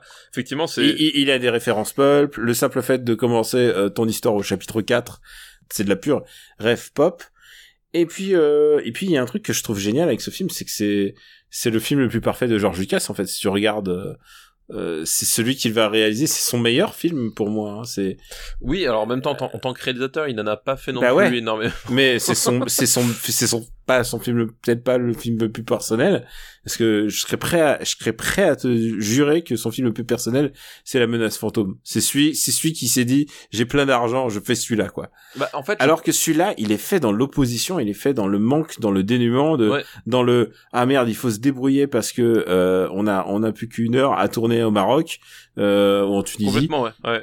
euh, il était euh, à l'arrache et je pense que ça fait un vrai boost de créativité et le jour où on a arrêté de lui dire euh, non Georges euh, tu peux euh, oui Georges tu dois tout faire oui Georges on peut tout faire euh, voilà le jour où on a arrêté de, de lui dire ça d'être d'être en opposition bah je pense qu'il il a perdu la fibre Non, mais complètement. Bah, la menace fantôme, c'est clairement le film d'un réalisateur qui ne se pose plus de questions. Parce que, comme tous les réalisateurs, enfin, on va prendre un réalisateur à l'opposé du spectre qui utilise énormément les effets spéciaux, mais genre de façon ultra massive, mais qui utilise, enfin, David Fincher. Et Hmm. Je veux dire, les, les, les films de David Fincher, je pense qu'il n'y a pas un plan qui soit qui qui qui soit sans euh, sans effets spéciaux aujourd'hui quoi. Mais David Fincher, tu vois que malgré ça, c'est un c'est un type qui se pose la question. Alors que la Star Wars épisode 1, c'est clairement le film d'un réalisateur qui justement effectivement, tu l'as très bien dit, on lui a dit qu'il pouvait tout faire, du coup, il a fait tout. Il, il s'est plus posé de questions. Et la guerre des étoiles, c'est pas ça, effectivement. La guerre des étoiles, c'est euh, bah, c'est les films de Brick et Brock. C'est le film à un moment donné, bah, on veut raconter euh, telle histoire de telle façon. Euh, ah mince, bah je peux pas. euh, D'ailleurs, on le voit bien les, les rajouts qui ont été faits euh, 20 ans plus tard. Je peux là, je peux pas avoir qua- 400 figurants euh, avec les, les trucs. Comment est-ce que je vais faire? Et bah du coup, à un moment donné, bah, on va utiliser, on va utiliser un nombre de plans très restreint avec du made painting, parce que par exemple, les plans où où tu vois les, les vaisseaux qui dans l'étoile de la mort avec les stormtroopers, bah c'est du painting, etc. Mais ils pouvaient pas en faire 40 000 non plus, donc ils se posaient des questions de mise en scène à un moment donné. Bah des, plans larges, je peux en avoir trois. Ok, bah qu'est-ce que je fais autour de ces, trois plans larges? Euh, Comment est-ce que je construis Et en fait, c'est un film qui effectivement est né de, des contraintes euh, et, et des frustrations. Mais c'est peut-être là où c'est peut-être ce qu'il avait besoin lui, quoi. C'est que c'est- pas en termes de, de réalisateur, de metteur en scène, c'est pas un type qui qui, qui s'épanouit et on l'a bien vu euh, avec avec des moyens. Oui, c'est un mec qui veut, et lui, ce qui l'intéresse plutôt de faire, euh, c'est le Skywalker Ranch, euh, de faire de la technique, euh, de produire des films. Enfin, c'est et d'ailleurs, euh, c'est pour ça qu'il va rien réaliser euh, entre bah, en- de- en- entre en 20 ans. 1977 et, et Ouais. voilà Oui, oui, et, et c'est pour- 99. C'est pour ça qu'il abandonne euh, le- la réalisation de, de l'Empire contre-attaque parce que euh, au, au départ l'Empire contre-attaque euh, le- finalement la, la Fox quand ils reviennent euh, vu vu comment ça s'est passé pour euh, le Guerre d'étoiles il lui propose la, la, la réalisation puis lui il fait non euh, non non moi je vais je vais superviser je vais faire la je vais faire le développement je vais faire le, la production je vais faire les effets spéciaux mais je vais pas faire la mise en scène Ce et est, effectivement euh, ça, ça ne ouais. l'intéressait plus déjà finalement C'est vrai. Et ce qui va permettre euh, d'avoir l'Empire contre-attaque qui est, je crois, il était mieux classé que Star Wars quand on a fait euh, Super Oui, Star Wars Battle. Super Star Wars Battle tout à fait Moi, je, je préfère Star Wars encore. Et Star- euh, tu sais quoi, je suis né le jour de Star Wars. oui je sais oui je sais Donc euh, voilà, je préfère Star Wars, forcément.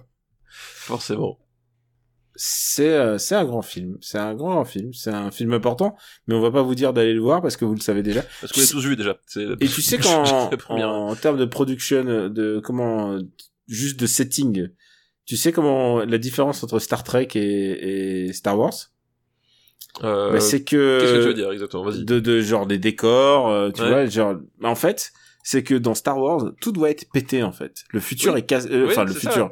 C'était, c'est, ce monde-là, tout est cassé, genre le Ouais, faucon millénaire j'ai- et, et, C'est ce que je dis, c'est que tu, tu attends, visuellement, tu vois que le monde a vécu. En fait. Et, et dans Star Wars, euh, dans Star Trek, euh, quand t'as un ordinateur, t'as les trois diodes qui sont allumées. Dans Star Wars, t'en as deux allumées, une éteinte euh, parce qu'elle est pétée, une allumée. et c'est comme ça que tu, tu fais un set de un décor de Star Wars. C'est en, c'est en pensant aux diodes qui sont éteintes et cassées. Et j'aime bien, j'aime bien ce petit côté euh, déjà urbex. Et c'est pour ça que genre tout- toute cette nouvelle prélogie, je les trouve, je les trouve trop, Trop lisse.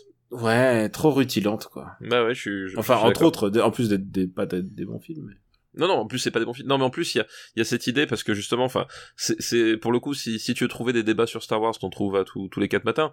Et, et en fait, c'est, enfin, ceux qui vont défendre, enfin, ceux qui défendent le, le, le design rutilant des premiers, c'est parce qu'ils disent oui, c'est, avant que le monde soit pété, mais en fait, ça a aucun sens. C'est comme si tu disais, euh, oui, euh, à l'époque, euh, à l'époque, effectivement, la Renault 21, quand elle est sortie, bah, c'était une bagnole flam- flambant neuve. Ouais, mais il y avait quand même des gens qui roulaient en voiture d'occasion à côté. Tu vois, tout le monde n'avait pas de Renault 21. Bah, euh, voilà, le, le, le problème de la nouvelle trilogie, c'est que c'est un monde où euh, tout le monde a la, a, a- a la dernière BMW. Alors que c'est absurde. Les, les, les gens qui ont des qui ont qui ont des Clio, ça existe aussi. Ben, ils existent plus dans, dans la nouvelle trilogie. Et c'est ça le problème, c'est que du coup, t'y crois plus. Alors, est-ce que tu serais prêt à classer? C'est bien qu'on ait ni parlé ni d'Harrison Ford, ni de Mark Hamill et tout ça. Tout ça, vous les connaissez tous. Ouais, ouais, non, mais c'est. Voilà. Où est-ce que tu, où est-ce que tu le verrais? Alors, je, je peux faire une révélation ou pas? Bah, vas-y. Me dis pas que c'est mieux que Bruce Lee. Je, je, je tenais juste à dire que pour moi, La Guerre des Étoiles, c'était un film qui est plus important que meilleur. Que Hur. Que meilleur. Que meilleur. Ah oui, ah oui, d'accord. Je veux bien. Ah oui, d'accord. Non, non. Vois ce que je veux dire? J'ai entendu que- Hur, j'ai fait quoi non, non. Qu'est-ce qu'il veut que... Ah, Non, je, veux, voilà, je veux bien l'entendre, mais à la, ma- à la manière, enfin voilà, parce que pour le coup, moi c'est ma, toi c'est la ligne verte, euh, moi c'est l'Empire contre-attaque. J'ai, j'ai- c'est un peu ce souci-là, c'est-à-dire qu'en fait, Et en- euh, euh, tu n'aimes pas, tu n'aimes pas la ligne verte, pas au même niveau que je déteste. non, non, voilà, les- moi- moi, en fait, ma ligne verte mais indifférent. Mais moi, moi, le, le- la, la- la blague redondante, c'est la place de l'Empire contre-attaque, euh, qui est étonnamment bas pour euh, un podcast de de, de boomer geek et de euh, pop culture, et de- de et pop voilà, culture, etc. c'est ce que- parce que justement je, je- moi c'est des films que que enfin que que, que j'aime beaucoup etc mais euh, je les remets euh, je les remets en perspective et c'est des films qui sont euh, pour moi corrects mais qui sont qui sont pas exceptionnels c'est à dire qu'à un moment Là, donné surtout celui-là, il y a, il y a, enfin, il y a un vrai, il y a un vrai truc de, on, on arrive, on repart, on revient, euh, il y a un truc de. oui puis tu et, Voilà. et honnêtement tu, tu regardes les duels au sabre Ok, ils ont mal vieilli. ça a super bien oui, mais je veux dire, voilà, ok, ils ont mal vieilli, mais surtout, euh, tu regardes les sept samouraïs avant, et voilà. voilà non mais Et, donc, et voilà. surtout, Et- ils étaient, ils étaient, ils étaient bien cadrés, quoi, surtout. donc c'est c'est c'est c'est pour ça enfin c'est c'est pareil c'est un film où tu il y a des des choses géniales dont on a parlé mais il y a beaucoup de choses voilà ne serait-ce effectivement qu'en qu'en termes de mise en scène il y a des il y a des moments qui sont pas très très très bien non plus enfin voilà c'est des films qui qui ont et je comprends l'importance historique qu'ils ont qu'ils ont eu. Et d'ailleurs euh, moi c'est pareil quand enfin quand j'ai découvert Star Wars euh, à, à l'âge de, de 6 ou 7 ans j'étais j'étais fin fou. Mais après Mm. j'ai grandi. Et, euh, et effectivement c'est des films tu vois que euh, le côté euh, on va faire une recette euh, on va faire une recette euh, bien archétypale bien cloisonnée etc euh, avec le fil de avec les, les la revoyure etc c'est pas forcément quelque chose qui euh, qui, qui qui lui rend service et c'est pour ça que je préfère toujours l'Empire contre-attaque parce qu'au au moins t'as cette dimension euh, t'as cette dimension un peu tragique euh, qui est vraiment plus assumée que que là Et au, moins, ils seront pas dans la même décennie. Donc Et là, en on est plus, enfin, et en plus, honnêtement, quand tu revois les films à la suite, euh, tu vois bien que Dark Vador, euh, globalement, en fait, le, euh, enfin, je veux dire, le, par rapport euh, au, au- au Grand Moff Tarkin, le, le, le, le rôle, il a été réécrit entre Ah les bah, deux films. le- bah, évidemment, évidemment. Enfin, je veux dire, Et- et tu- je veux dire, tout, dans tous le premier, dans le premier, il torture sa propre fille, c'est ça? Oui, Oh. il, il torture sa propre film, puis su- surtout c'est le chien de, Tark- de, de- du grand Moff Tarkin. Enfin, je veux dire, à un moment donné, à aucun moment, le, le, le premier Star Wars ne te laisse croire que c'est un Lord Sith ultra important, que c'est, que c'est littéralement l'apprenti de, de, de l'empereur. Enfin, je veux dire, c'est pas du tout écrit comme ça, et le film n'est pas écrit comme ça. Euh, euh, toute cette histoire d'Anakin, etc., elle est clairement réécrite entre ce film-là et le film suivant, euh, et tu vois que c'est inventé au fil de l'eau, et c'est aussi le problème de Star Wars, c'est que tous les trucs comme ça sont inventés au fil de l'eau et tu le sens genre la révélation de, de, de Luke et Léa c'est leur relation c'est c'est genre ça tombe comme un cheveu sur la soupe voilà et c'est des trucs que tu sens en revoyant les films euh, et ce qui sauve justement Dark Vador c'est euh, c'est son design qui est complètement fou et cette, cette idée de génie d'avoir pris la, la voix de James Earl Jones en fait euh, voilà Alors que c'est pas lui sous le masque. alors que c'est pas- bah oui c'est David Prose ouais euh, Et qui est pauvre David Prose, hein. Lui, qui, il aura. ouais, qui revient même pas quand c'est l'hologramme euh, du coup euh, Bah, c'est même pas sa gueule quand Bah non, on enlève le gueule, masque. ouais. Ouais, donc, euh, David. Prose, il a tout perdu. il a tout perdu euh, mais tu, voilà tu, tu, tu sens aussi tout ce côté là tu, tu sais que pour l'Empire contre-attaque, il lui fait euh, dire d'autres phrases. oui je sais ouais bien sûr ouais, ouais. Parce qu'il n'avait pas, parce qu'il euh, il était, en- il s'est engueulé avec David Prose, il s'est dit, ah non, je veux plus de David Prose, quoi. Ouais, ouais, bien sûr. Donc euh, voilà, donc tu vois, t'as tous ces t'as tous ces défauts là qui font que c'est un film pour lequel j'ai de j'ai de l'affection euh, profonde et que voilà, mais qui font que en fait globalement je, re- je revois t'as- je, je vois notre top euh, notre top 80 des, des, des années 70 et je me dis putain il y a tellement de films meilleurs quoi. Alors, bah, essayons de le classer. Essayons de classer ça. Euh, Euh... tu vois, genre, je serais- ne serait-ce que Duel, t'en parles tout à l'heure. Ah non, je pense que Duel est, est, un meilleur film. Bien meilleur que, que, que Star mais, Wars. mais Star Wars est plus important. Mais Voilà. plus important. Mais nous, on, nous, on parle de notre cœur. Oui, bah, même dans le On- cœur, je préfère revoir Duel de 200 fois. Ah, mais j'ai. Mais tu vois, Baby Tu vois, Duel- Baby Duel, Card 2, typiquement. Non, Baby Card ça- 2, combat sans honneur, euh, sans code d'honneur.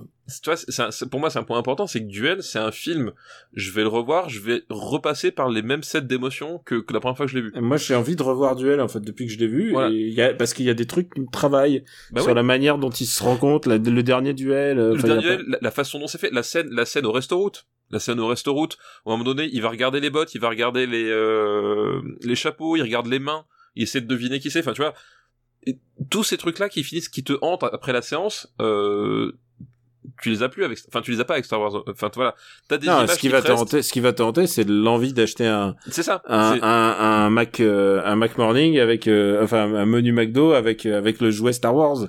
Donc, et euh, et, et c'est pas du tout, je trouve, c'est pas du tout le même rapport, quoi.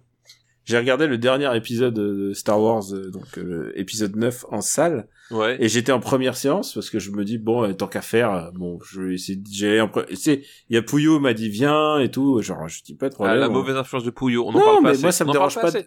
Non, mais c'est- c'est c'est quelqu'un de toxique à ce niveau-là. hein, je veux dire. euh, Ça me dérange pas d'aller au Max Linder en première séance pour aller voir Star Wars. Écoute, je- pourquoi pas. Mais par contre, je je peux pas participer à la à la à la grande rumba quoi. C'est-à-dire moi j'applaudis pas, je prends pas en Ah bah photo oui, l'écran, genre genre arrêtez quoi. Euh, et surtout surtout pour épisode 9 quoi. Surtout pour l'épisode 9. Au Et fait, Et là, il j'étais pas mort. Et là, il y, a, Ah. il y a une fille adorable qui était la voisine de d'un mec que je connais euh, sur la même rangée. Et ça, ça nous a fait marrer de se retrouver là. Et là, là, j'ai dit euh, non mais bon, on peut se te dire. Et tu sais, elle avait un t-shirt euh, R2D2 et elle est vraiment super sympa cette fille. Et là, et j'ai dit bon, euh, entre nous, bon, on va pas se mentir. Épisode 7 et 8, c'est quand même de la daube. Tu sais, genre, euh, Ouais. c'est- c'est c'est n'a aucune importance que ce que nous allons voir. C'était ça mon message. Et là, elle m'a fait Elle a fait les, ouvert les gros yeux. Et là, elle m'a dit, euh, elle m'a dit, ah non, je t'arrête tout de suite. Elle m'a dit, quand ça touche à Star Wars, je perds toute mesure. et cette phrase me hante depuis qu'elle me l'a dit. Ça veut dire, c'est quoi la limite pour Star Wars? C'est quoi? Ça veut dire quoi? Ça veut dire que tu- si c'est nul, tu vas dire que c'est bien. Euh, je, c'est quoi, qu'est-ce que c'est que la toute mesure? Qu'est-ce que c'est que ce truc qu'elle veut aborder, qu'elle peut est capable d'abandonner pour apprécier ce film? Mais non, non, bah, Et je- effectivement, quand je suis quand elle est sortie, j'ai dit, euh, j'ai dit, eh, c'était pas bien. hein. Elle a fait, ah, elle était, elle était plutôt partante.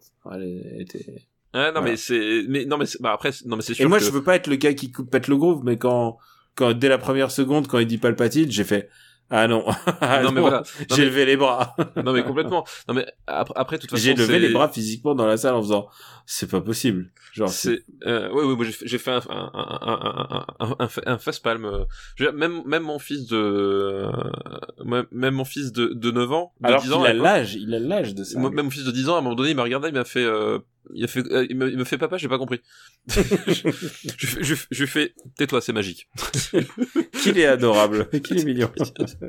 Donc, euh, non, mais c'est ça, mais après Star Wars, de toute façon, tu peux pas nier que ça, ça dépasse un, Oui, ça Euh, dépasse le- l'entendement, ça ça, dépasse ça, ça, ça c'est dépasse l'entendement. film, c'est un film qui, je suis persuadé que si elle prenait notre liste et qu'elle regardait tous les films de notre liste, Star Wars serait au-dessus d'Apocalypse Now, Le Parrain 2, euh, Monty Ah, Python, Sacré Graal, Taxi Driver, C'est- ce qui est quelque chose que j'ai du mal à accepter, même si euh, c'est mon film préféré de la saga. voilà non mais c'est c'est c'est devenu c'est devenu quelque chose qui euh, qui, qui qui échappe à, à, à presque tout raisonnement à- et, et dans le meilleur comme dans le pire en fait aussi. Enfin je veux dire euh, c'est c'est c'est c'est genre de saga où tu t'as t'as des pétitions pour changer une ligne de une ligne de scénario à un moment donné si, Star Wars est pourri et il y en a il y a plus de très très mauvais films que Star Wars Oui, que maintenant il faut vivre avec cette Ouais. idée que maintenant il y a plus de mauvais films Star Wars que de bons c'est pas c'est pas grave c'est enfin voilà C'est- euh, comme ça. c'est comme ça et euh, et- Bon, et- faut apprendre à vivre avec et ça va empirer. Hein.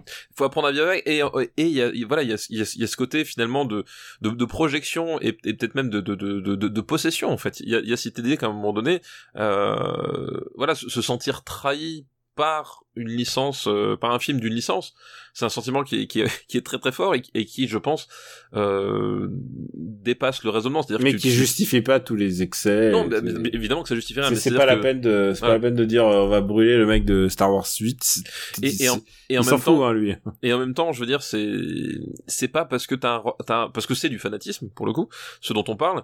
Et euh, heureusement, tous les tous les euh, tous les admirateurs de Star Wars sont pas comme ça, mais c'est du fanatisme dont on parle. C'est pas forcément la bonne chose. Enfin, je veux dire, là, là, ce qui m'a fait marrer, je suis tombé sur une vidéo de YouTuber qui se posait la question en mode, imagine le drame si Matrix 4 allait être un film woke. C'est-à-dire que le type, il est fan de Matrix. Il a regardé trois films Matrix, Et il et se à rend aucun pas compte, moment- il se rend pas compte qu'il y a un, moment, un voilà. twist. à aucun moment il s'est il- il- il- à aucun moment il s'est posé la question de se dire cette idée de de de, de dépasser son sa son enveloppe charnelle pour devenir la personne qu'on a envie d'être euh, en rapport avec tous les toutes les normes sociales et le fait que un personnage qui s'appelle euh, qui s'appelle Switch enfin, genre il est passé complètement à côté de justement de tout le côté euh, tout le côté woke inavoué de de, de Matrix et, qui- et aujourd'hui il s'inquiète de voilà. donc le fanatisme c'est ça nuit gravement à la cinéphilie j'ai envie de dire quelque part Euh, oui, oui, la radicalité. Après, euh, non, moi je comprends qu'on puisse euh, aimer plus que tout, euh, plus que tout un film. Mais euh, Et- mais et je voilà, mais et- je crois mais je crois que parlons de c'est Baby Cart je crois que soyons sérieux de quoi bah aimer plus que tout un film parlons de Baby Cart Moi j'adore Baby Cart. bah oui voilà Mais genre pour moi Baby Cart aujourd'hui est plus, beaucoup plus important que Star Wars. Mais oui, mais ne serait-ce que Baby Cart pour en revenir, c'est que je regarde honnêtement, il y a une audace dans Baby Cart que bah, en fait Star Wars, il y a y a y a des qualités dont on a parlé, mais c'est un film sans audace quelque part. Enfin il y a voilà, il y a un truc qui qui fait que il y a c'est un film doudou, c'est un film réconfort. Je suis content de, re- de revoir l'épisode euh, l'épisode 4 de revoir le de revoir Star Wars. Moi j'appelle Star Wars. Hein, épisode épisode Voilà. 4 c'est un truc qui vient après. Oui, c'est un truc qui vient après. Oui, en en plus il y a, il y a ça, il y a la relecture, parce qu'en plus les, les gens parlent de la version de 97, mais Ouais, faut il tire, que il tire le premier, tout ça. Voilà, il faut savoir que le film ressort en 1980 pour préparer la sortie de, de l'Empire contre-attaque et que déjà là, il y a des, il y a des modifications, c'est-à-dire que le- les sabres laser à la base, ils étaient blancs et les couleurs vertes et, et rouges sont rajoutées dans la version de 1980 80 qui est la seule finalement qui est ressortie en vidéo. C'est-à-dire que la version originale de 77, euh, parce que quand tous les gens réclamaient oui, euh, la version de 97 redonnait l'original, en fait c'était déjà pas l'original, c'était déjà une version déjà retouchée à l'époque. Bref. Euh, c'est un rapport qui est très euh, qui, qui, est très curieux d'autant plus d'autant plus je crois que c'est Spielberg qui a modifié ses films et qui dit que je regrette en fait j'aurais dû les garder oui Spielberg le regrette mais mais George Lucas il, il, il est très très étrange parce qu'il faut savoir que euh, dans les années 70 Spielberg et Lucas sont allés devant le Congrès américain pour porter une notion justement enfin pour, porter une, une motion qui parlait de cette idée là de la propriété du film. En fait à quel moment euh, le film appartient à un artiste ou à une compagnie ou au public, et ses conclusions étaient sans appel, c'est-à-dire qu'à un moment donné, le, le film était un, un, un reflet de la vision de l'artiste au moment où il le fait, et que euh, c'était une sorte de d'inaltérité à laquelle il ne fallait pas toucher. Deux ans plus tard, c'est le mec qui retouche son propre film parce que la couleur de ses sabres laser lui plaît pas. Tu vois, voilà. Il y a, y un vrai souci. voilà, il y a, il y, a, il y, a, il y a quand même un, un certain paradoxe là-dedans. Où est-ce qu'on va le mettre? Donc comme dit, pour moi, ça va pas au-dessus de duel, c'est pas possible. Mais je dirais même que ça peut pas aller au-dessus de... Je regarde qu'est-ce qu'on a en Cagliostro, je préfère Cagliostro. Je préfère Cagliostro. Mais je préfère l'homme qui voulait être roi. Ok, alors laisse-le moi en dessous de Fantasme alors. Ok, je vois pas la logique, c'est genre laisse-le moi. Bien sûr que je suis bien sûr, mais ce que je veux dire, c'est que tu veux pas descendre plus bas. C'est ça, c'est qu'en fait. Oui, je pense que tu sais, je vois le magnifique, c'est pas si loin comme idée. Euh... Voilà. alors moi, je mettrais au-dessus du magnifique, perso. Euh... Ouais, ouais, non, non, mais je comprends. Mais voilà, j'allais dire. 60, non, en, en, dessous de fantasme, pas au-dessus. Je te vois ah, avec tes manipulations. Excuse-moi, j'ai. Laisse-moi fantasme au-dessus de, de de de Star Wars, parce que à nouveau, fantasme, c'est un film que je, je peux revoir plusieurs fois en me disant, euh, ces types sont fous. Et euh, Star Wars, je me dis pas, voilà, j'ai pas de donc au-dessus de, au de Pink Flamingos. Voilà. C'est un, c'est un vrai film doudou, mais euh, c'est un film doudou du, du, dimanche soir. Voilà. Ouais, ouais, non, mais moi je comprends totalement le côté rassurant et et, et le fait que tu trouves les, les duels. Euh, mais tu sais quoi, dès qu'ils font des dès qu'ils font des trucs un peu refaits, euh, genre j'ai vu un, une vidéo où ils faisaient les combats refaits. Oui, j'ai vu aussi. Ouais. et tout. Bon, et bah bah, c'est, en fait, c'est pas ça que tu veux non plus. Enfin, tu vois. Bah ouais, en fait, en fait, quand tu vois Alec Guinness qui, enfin, Alec Guinness, tu vois, il y a un truc, c'est qu'il le joue à fond, quoi. Et quand il replie, quand il replie son sabre, quand il éteint son sabre, il y a un truc très très super digne là-dedans. Et le fait, si tu changes les combats, si tout d'un coup tu lui donnes les combats à la Ewan McGregor qui fait fu fu fu. Ouais, ouais, ouais. Euh, oui, ça, ça a rien à voir, ouais. C'est, c'est, c'est, c'est un autre délire et j'aime bien le côté un peu, cette espèce de, pragmatisme un peu. Mais tu vois, c'est pour ça que moi, moi, c'est pour ça que j'aime beaucoup Rogue One parce que justement, à un moment donné, sur Rogue One, ce qu'il a fait, c'est qu'il a, il a pris un prisme très particulier euh, de, de se dire, je veux faire un film de guerre avec Star Wars en fait. Et, euh, et je trouve c'est une bonne voie de se dire, on, va pas être à la fois dans le côté, on va faire des trucs à la mode, euh, mettre des trampolines partout pour faire sauter des acteurs qui savent pas se battre, euh, plutôt, je vais prendre un, axe qui, qui, qui, me semble très particulier et je vais l'endosser jusqu'au bout. Et finalement, c'est peut-être la... Et ce qui empêche pas justement d'apporter sa propre vision de Dark Vador, quoi. Euh, qui, en, en l'espace de quelques plans, finalement, a beaucoup plus de personnalité que dans les trois films réalisés par George Lucas euh, à partir de, de 1999, quoi. Ouais. Bon bah écoute, euh, c'est fait pour Star Wars, il est classé. Et voilà, ça y est, il est on fait. remercie Clément alias Junta 128 et on et on le salue euh, et on lui dit répare ton feu quand même. Oui, oui, surtout. Ne, alors, ne compte pas que sur euh, Super Ciné Battle, voilà. on n'a pas parlé de la forteresse cachée, mais on le fera la forteresse cachée. Bah oui. Le jour où on fera les années 50. Voilà, exactement. Oui, mais c'est vrai que voilà, la forteresse cachée, la matrice, euh, euh, la matrice de Star Wars, mais euh, en même temps. Ouais, tout le monde le sait. Tout le monde le sait, puis euh, prendre chez Kurosawa. On est, ouais, ouais, voilà. T'es sûr que tu vas avoir du bon matos. pas, pas trop t'en vouloir, c'est autant prendre chez les meilleurs. Euh, en parlant de meilleur, euh, papa, dis-moi, est-ce que t'as une reco? Oui, j'ai une reco et cette reco est un jeu vidéo euh, sorti sorti là dans les comment s'appelle? Dans les dernières semaines sur PC, c'est sûr. Alors je ne sais pas du tout euh, s'il est sorti sur euh, sur d'autres supports. Euh, je crois qu'il est sorti sur PlayStation 4 et, Xbox One parce qu'il y a des jeux qui sortent sur Xbox One mais personne au courant. mais ça arrive. Et, qu'est-ce que t'as dit? Xbox? Ouais, je sais pas. C'est une rumeur. D'accord. tu une rumeur. Toi, toi, toi, dans la, la guerre des consoles, tu prends la PS5. Toi. Euh, bah pour l'instant, alors j'ai envie de dire moi, ce qui m'intéresse dans la guerre des consoles, c'est la guerre des jeux. Euh, mais le problème, c'est que la politique éditoriale de, Microsoft euh, ces dernières années, je, je, vois déjà, je vois pas, j'ai pas l'impression qu'ils vont infléchir quoi que ce soit pour le pour la suite. Donc si c'est pour me retrouver avec euh, la même politique éditoriale que sur Xbox euh, One, bah ouais, je, je passerai sur PS5. Enfin voilà, c'est ça semble presque inévitable quoi. Bref, euh, mais du coup là c'est sorti sur PC aussi et j'y joué sur PC et ça tombe bien puisque c'est un c'est une licence qui est traditionnellement PC mais ce jeu c'est Desperado 3. Euh, donc Desperado, je sais pas si tu, toi t'avais joué à l'époque des. Euh... Je les ai vus mais j'ai pas joué. Voilà, Desperado c'est euh, c'est un c'est un tactical euh, assez particulier euh, qui est un, un, dérivé de la de la licence Commando donc euh, qui, qui se déroule dans la Seconde Guerre mondiale et là Desperado se déroule euh, bah, dans un univers western. Euh, et l'idée c'est voilà c'est c'est un tactical où tu un tactical à à orientation infiltration. euh, puisque tu diriges une escouade de euh, euh professionnels euh, de professionnels qui ont chacun leur spécialité chacun leur particularité tu dois traverser une map pour remplir un objectif. Et c'est du jeu d'infiltration c'est-à-dire que euh, t'as des cônes de vision avec des zones à éviter de sécurité t'as des pouvoirs pour évidemment débarrasser des ennemis mais aussi détourner leur attention t'as euh, t'as des personnages qui peuvent se déguiser et du coup passer devant certains ennemis alors que d'autres ne peuvent pas et bon, c'est une formule qui euh, qui, qui est rodée. Euh, c'est fait par euh, Mimi Games et Mimi Games en fait Mimimi Games. Il y a trois mi. C'était des types qui avaient déjà frappé fort en fait en 2016 dans le domaine tactical parce qu'ils avaient sorti Shadow Tactics, euh, qui est un, un excellent jeu. C'est le même principe toujours, euh, sauf que cette fois-ci c'est dans le, c'est dans un univers de de ninja. Euh, euh, et voilà, ils reprennent ces bases-là. Donc Shadow Tactics est vraiment, un, je trouve, un, chef du genre. Donc ils reprennent les bases. Donc déjà les bases sont assez solides et ils les retransposent à la, à la licence Desperado. Et, euh, et ça fonctionne de nouveau très bien. Donc il y a, euh, y a toujours quelques limites dans l'intelligence artificielle. Parfois des, euh, des, comment s'appelle, des, des zones de vision où en fait tu te rends compte que sur certains pixels, euh, à un moment donné, tu te fais capter alors que tu devrais pas, ou au contraire, tu te fais pas capter alors que tu devrais.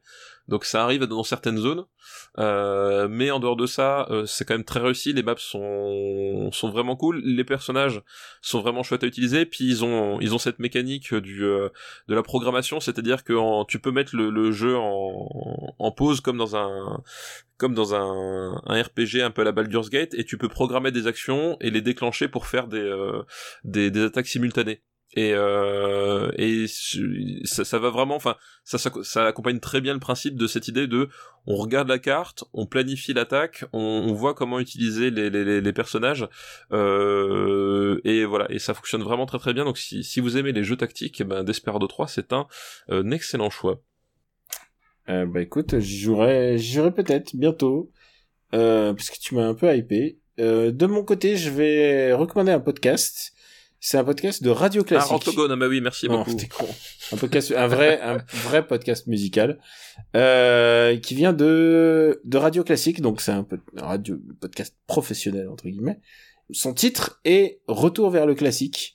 Et donc, c'est, il parle à la fois de musique classique et de pop culture. Et pourquoi j'y ai pensé? Bien évidemment, parce qu'il y a un épisode sur Star Wars euh, qui est consacré euh, principalement aux nombreux, euh, nombreuses aspirations, mais aussi, on devrait plutôt dire plagiat de de John Williams pour expliquer, alors que c'est pas un truc pour le juger, mais c'est aussi un truc qui prend des éléments factuels dans sa musique et tout d'un coup de les remettre dans le contexte faire ah mais pourquoi il a fait ça?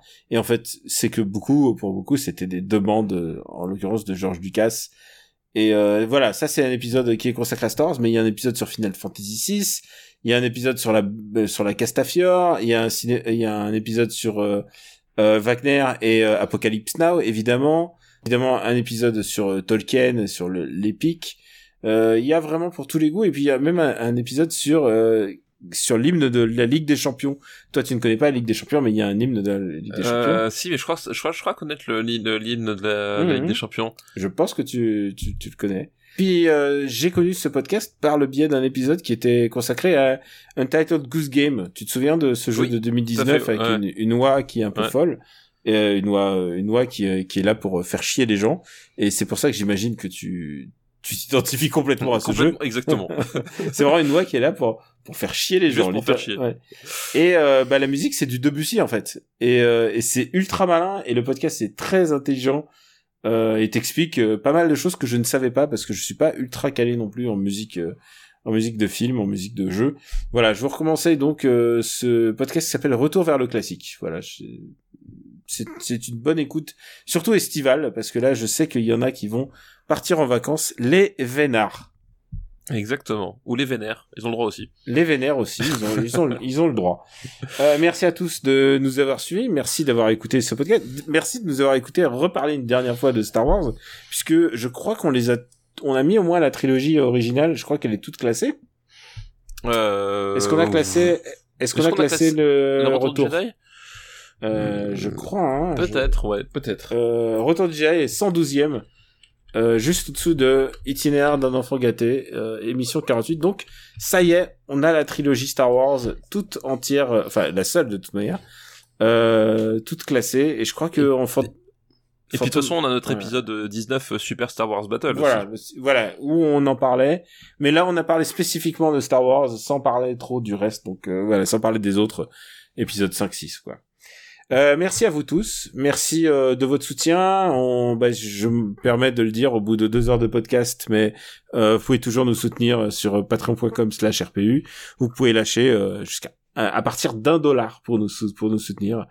Euh, et merci à vous tous euh, qui qui avez la patience de de vous dites eh ben écoutez euh, ce qu'ils font ça vaut bien un grec par mois. Eh ben écoutez mer- merci à vous, merci de ce soutien. Euh, et puis euh, je voulais remercier aussi bah, votre fidélité, merci de nous nous ah putain c'est nul, c'est nul, je je, je couperai. Euh, papa, euh, où peut-on te retrouver? Eh ben, euh, on peut me retrouver donc euh, dans Rocktogone chaque semaine avec euh, Max Besnard. Euh, donc ça, évidemment, ça implique que vous supportiez Max Besnard, donc je sais que c'est pas forcément facile pour tout le monde, mais euh, ma foi, euh, on, a chacun, chacun notre croix. Dans After Eight de temps en temps, sur Gamecube de temps en temps, dans le Growlcast, dans Parle à mon Luc aussi. Voilà, et puis, puis après sur, sur Twitter, les internets de, façon générale. Ah bah écoute, j'ai j'ai hâte de te retrouver en vrai en fait moi. J'ai Bah un oui. ras- ras-le-bol de t'écouter. C'est ça, faut ça, se retrouver en vrai. Ça, ça commence à bien faire. Tu pourras faire une raclette quand même? Oh bah évidemment, il, C'est il pas parce que l'été euh, qu'on va pas faire de raclette quand même. Ex- exactement, ça n'a rien à voir. Ah, j'adore aller t'affronter. Euh, mais ça, les gens ne le savent pas, mais c'est- à chaque fois que je vais chez toi, il y a deux choses qu'on fait. C'est on marche dans la montagne et deux, on va à la fromagerie. On va à la fromagerie, Voilà. effectivement. Ouais, eff- effectivement. Et elle est toujours là, euh, vaillante. euh, Elle n'attend plus que nous. on va les soutenir. Euh, merci à tous. Ce podcast est retrouvable sur le site officiel euh, supercinébattle.fr où se trouve la master list quand je la mets. Et euh, voilà, c'est à peu près tout. On vous remercie de votre soutien. On va continuer encore sur les années 70 pendant quelques épisodes. Et, euh, et moi, je tombe de fatigue, mon gars, là, parce que tu sais quoi, mon, mon, j'ai eu, aujourd'hui, c'était la journée euh, Gaijin Dash, euh, et, et tu sais quoi, même mon fils, c'était le truc le plus, le plus, le plus relaxant en fait. Et, euh, il a fallu que je cours dans tout Paris, euh, enfin tout Paris, non, mais euh, tu vois, faut que j'ai, fallait que j'aille enregistrer MDR, genre j'ai pas eu un seul break, donc je suis très content euh, d'avoir enregistré cet épisode. Maintenant, ça me fait pas mal de montage. Je te Voilà. cache pas. Exactement. je te cache pas pour pour que pour nous donner l'air intelligent, il faut au moins ça de, de travail. C'est ça, il faut au moins effectivement tous fait. En fait, en, en, en vrai, on n'enregistre pas, tout est sur Ah non, mais il synthétiseur faut, le- faut le savoir. Voilà, si vous trouvez un truc intelligent, c'est on l'a rajouté en post-prod. hein. C'est ça, ça n'a rien à voir avec la C'est- spontanéité du direct, voilà. C'est la, la version originale, hein. c'est comme... euh, on est, elle est trouvable qu'en laserdisc, comme on dit. Exactement. On vous embrasse très fort et on vous dit à très très très bientôt. Ciao Merci à tous, ciao ciao.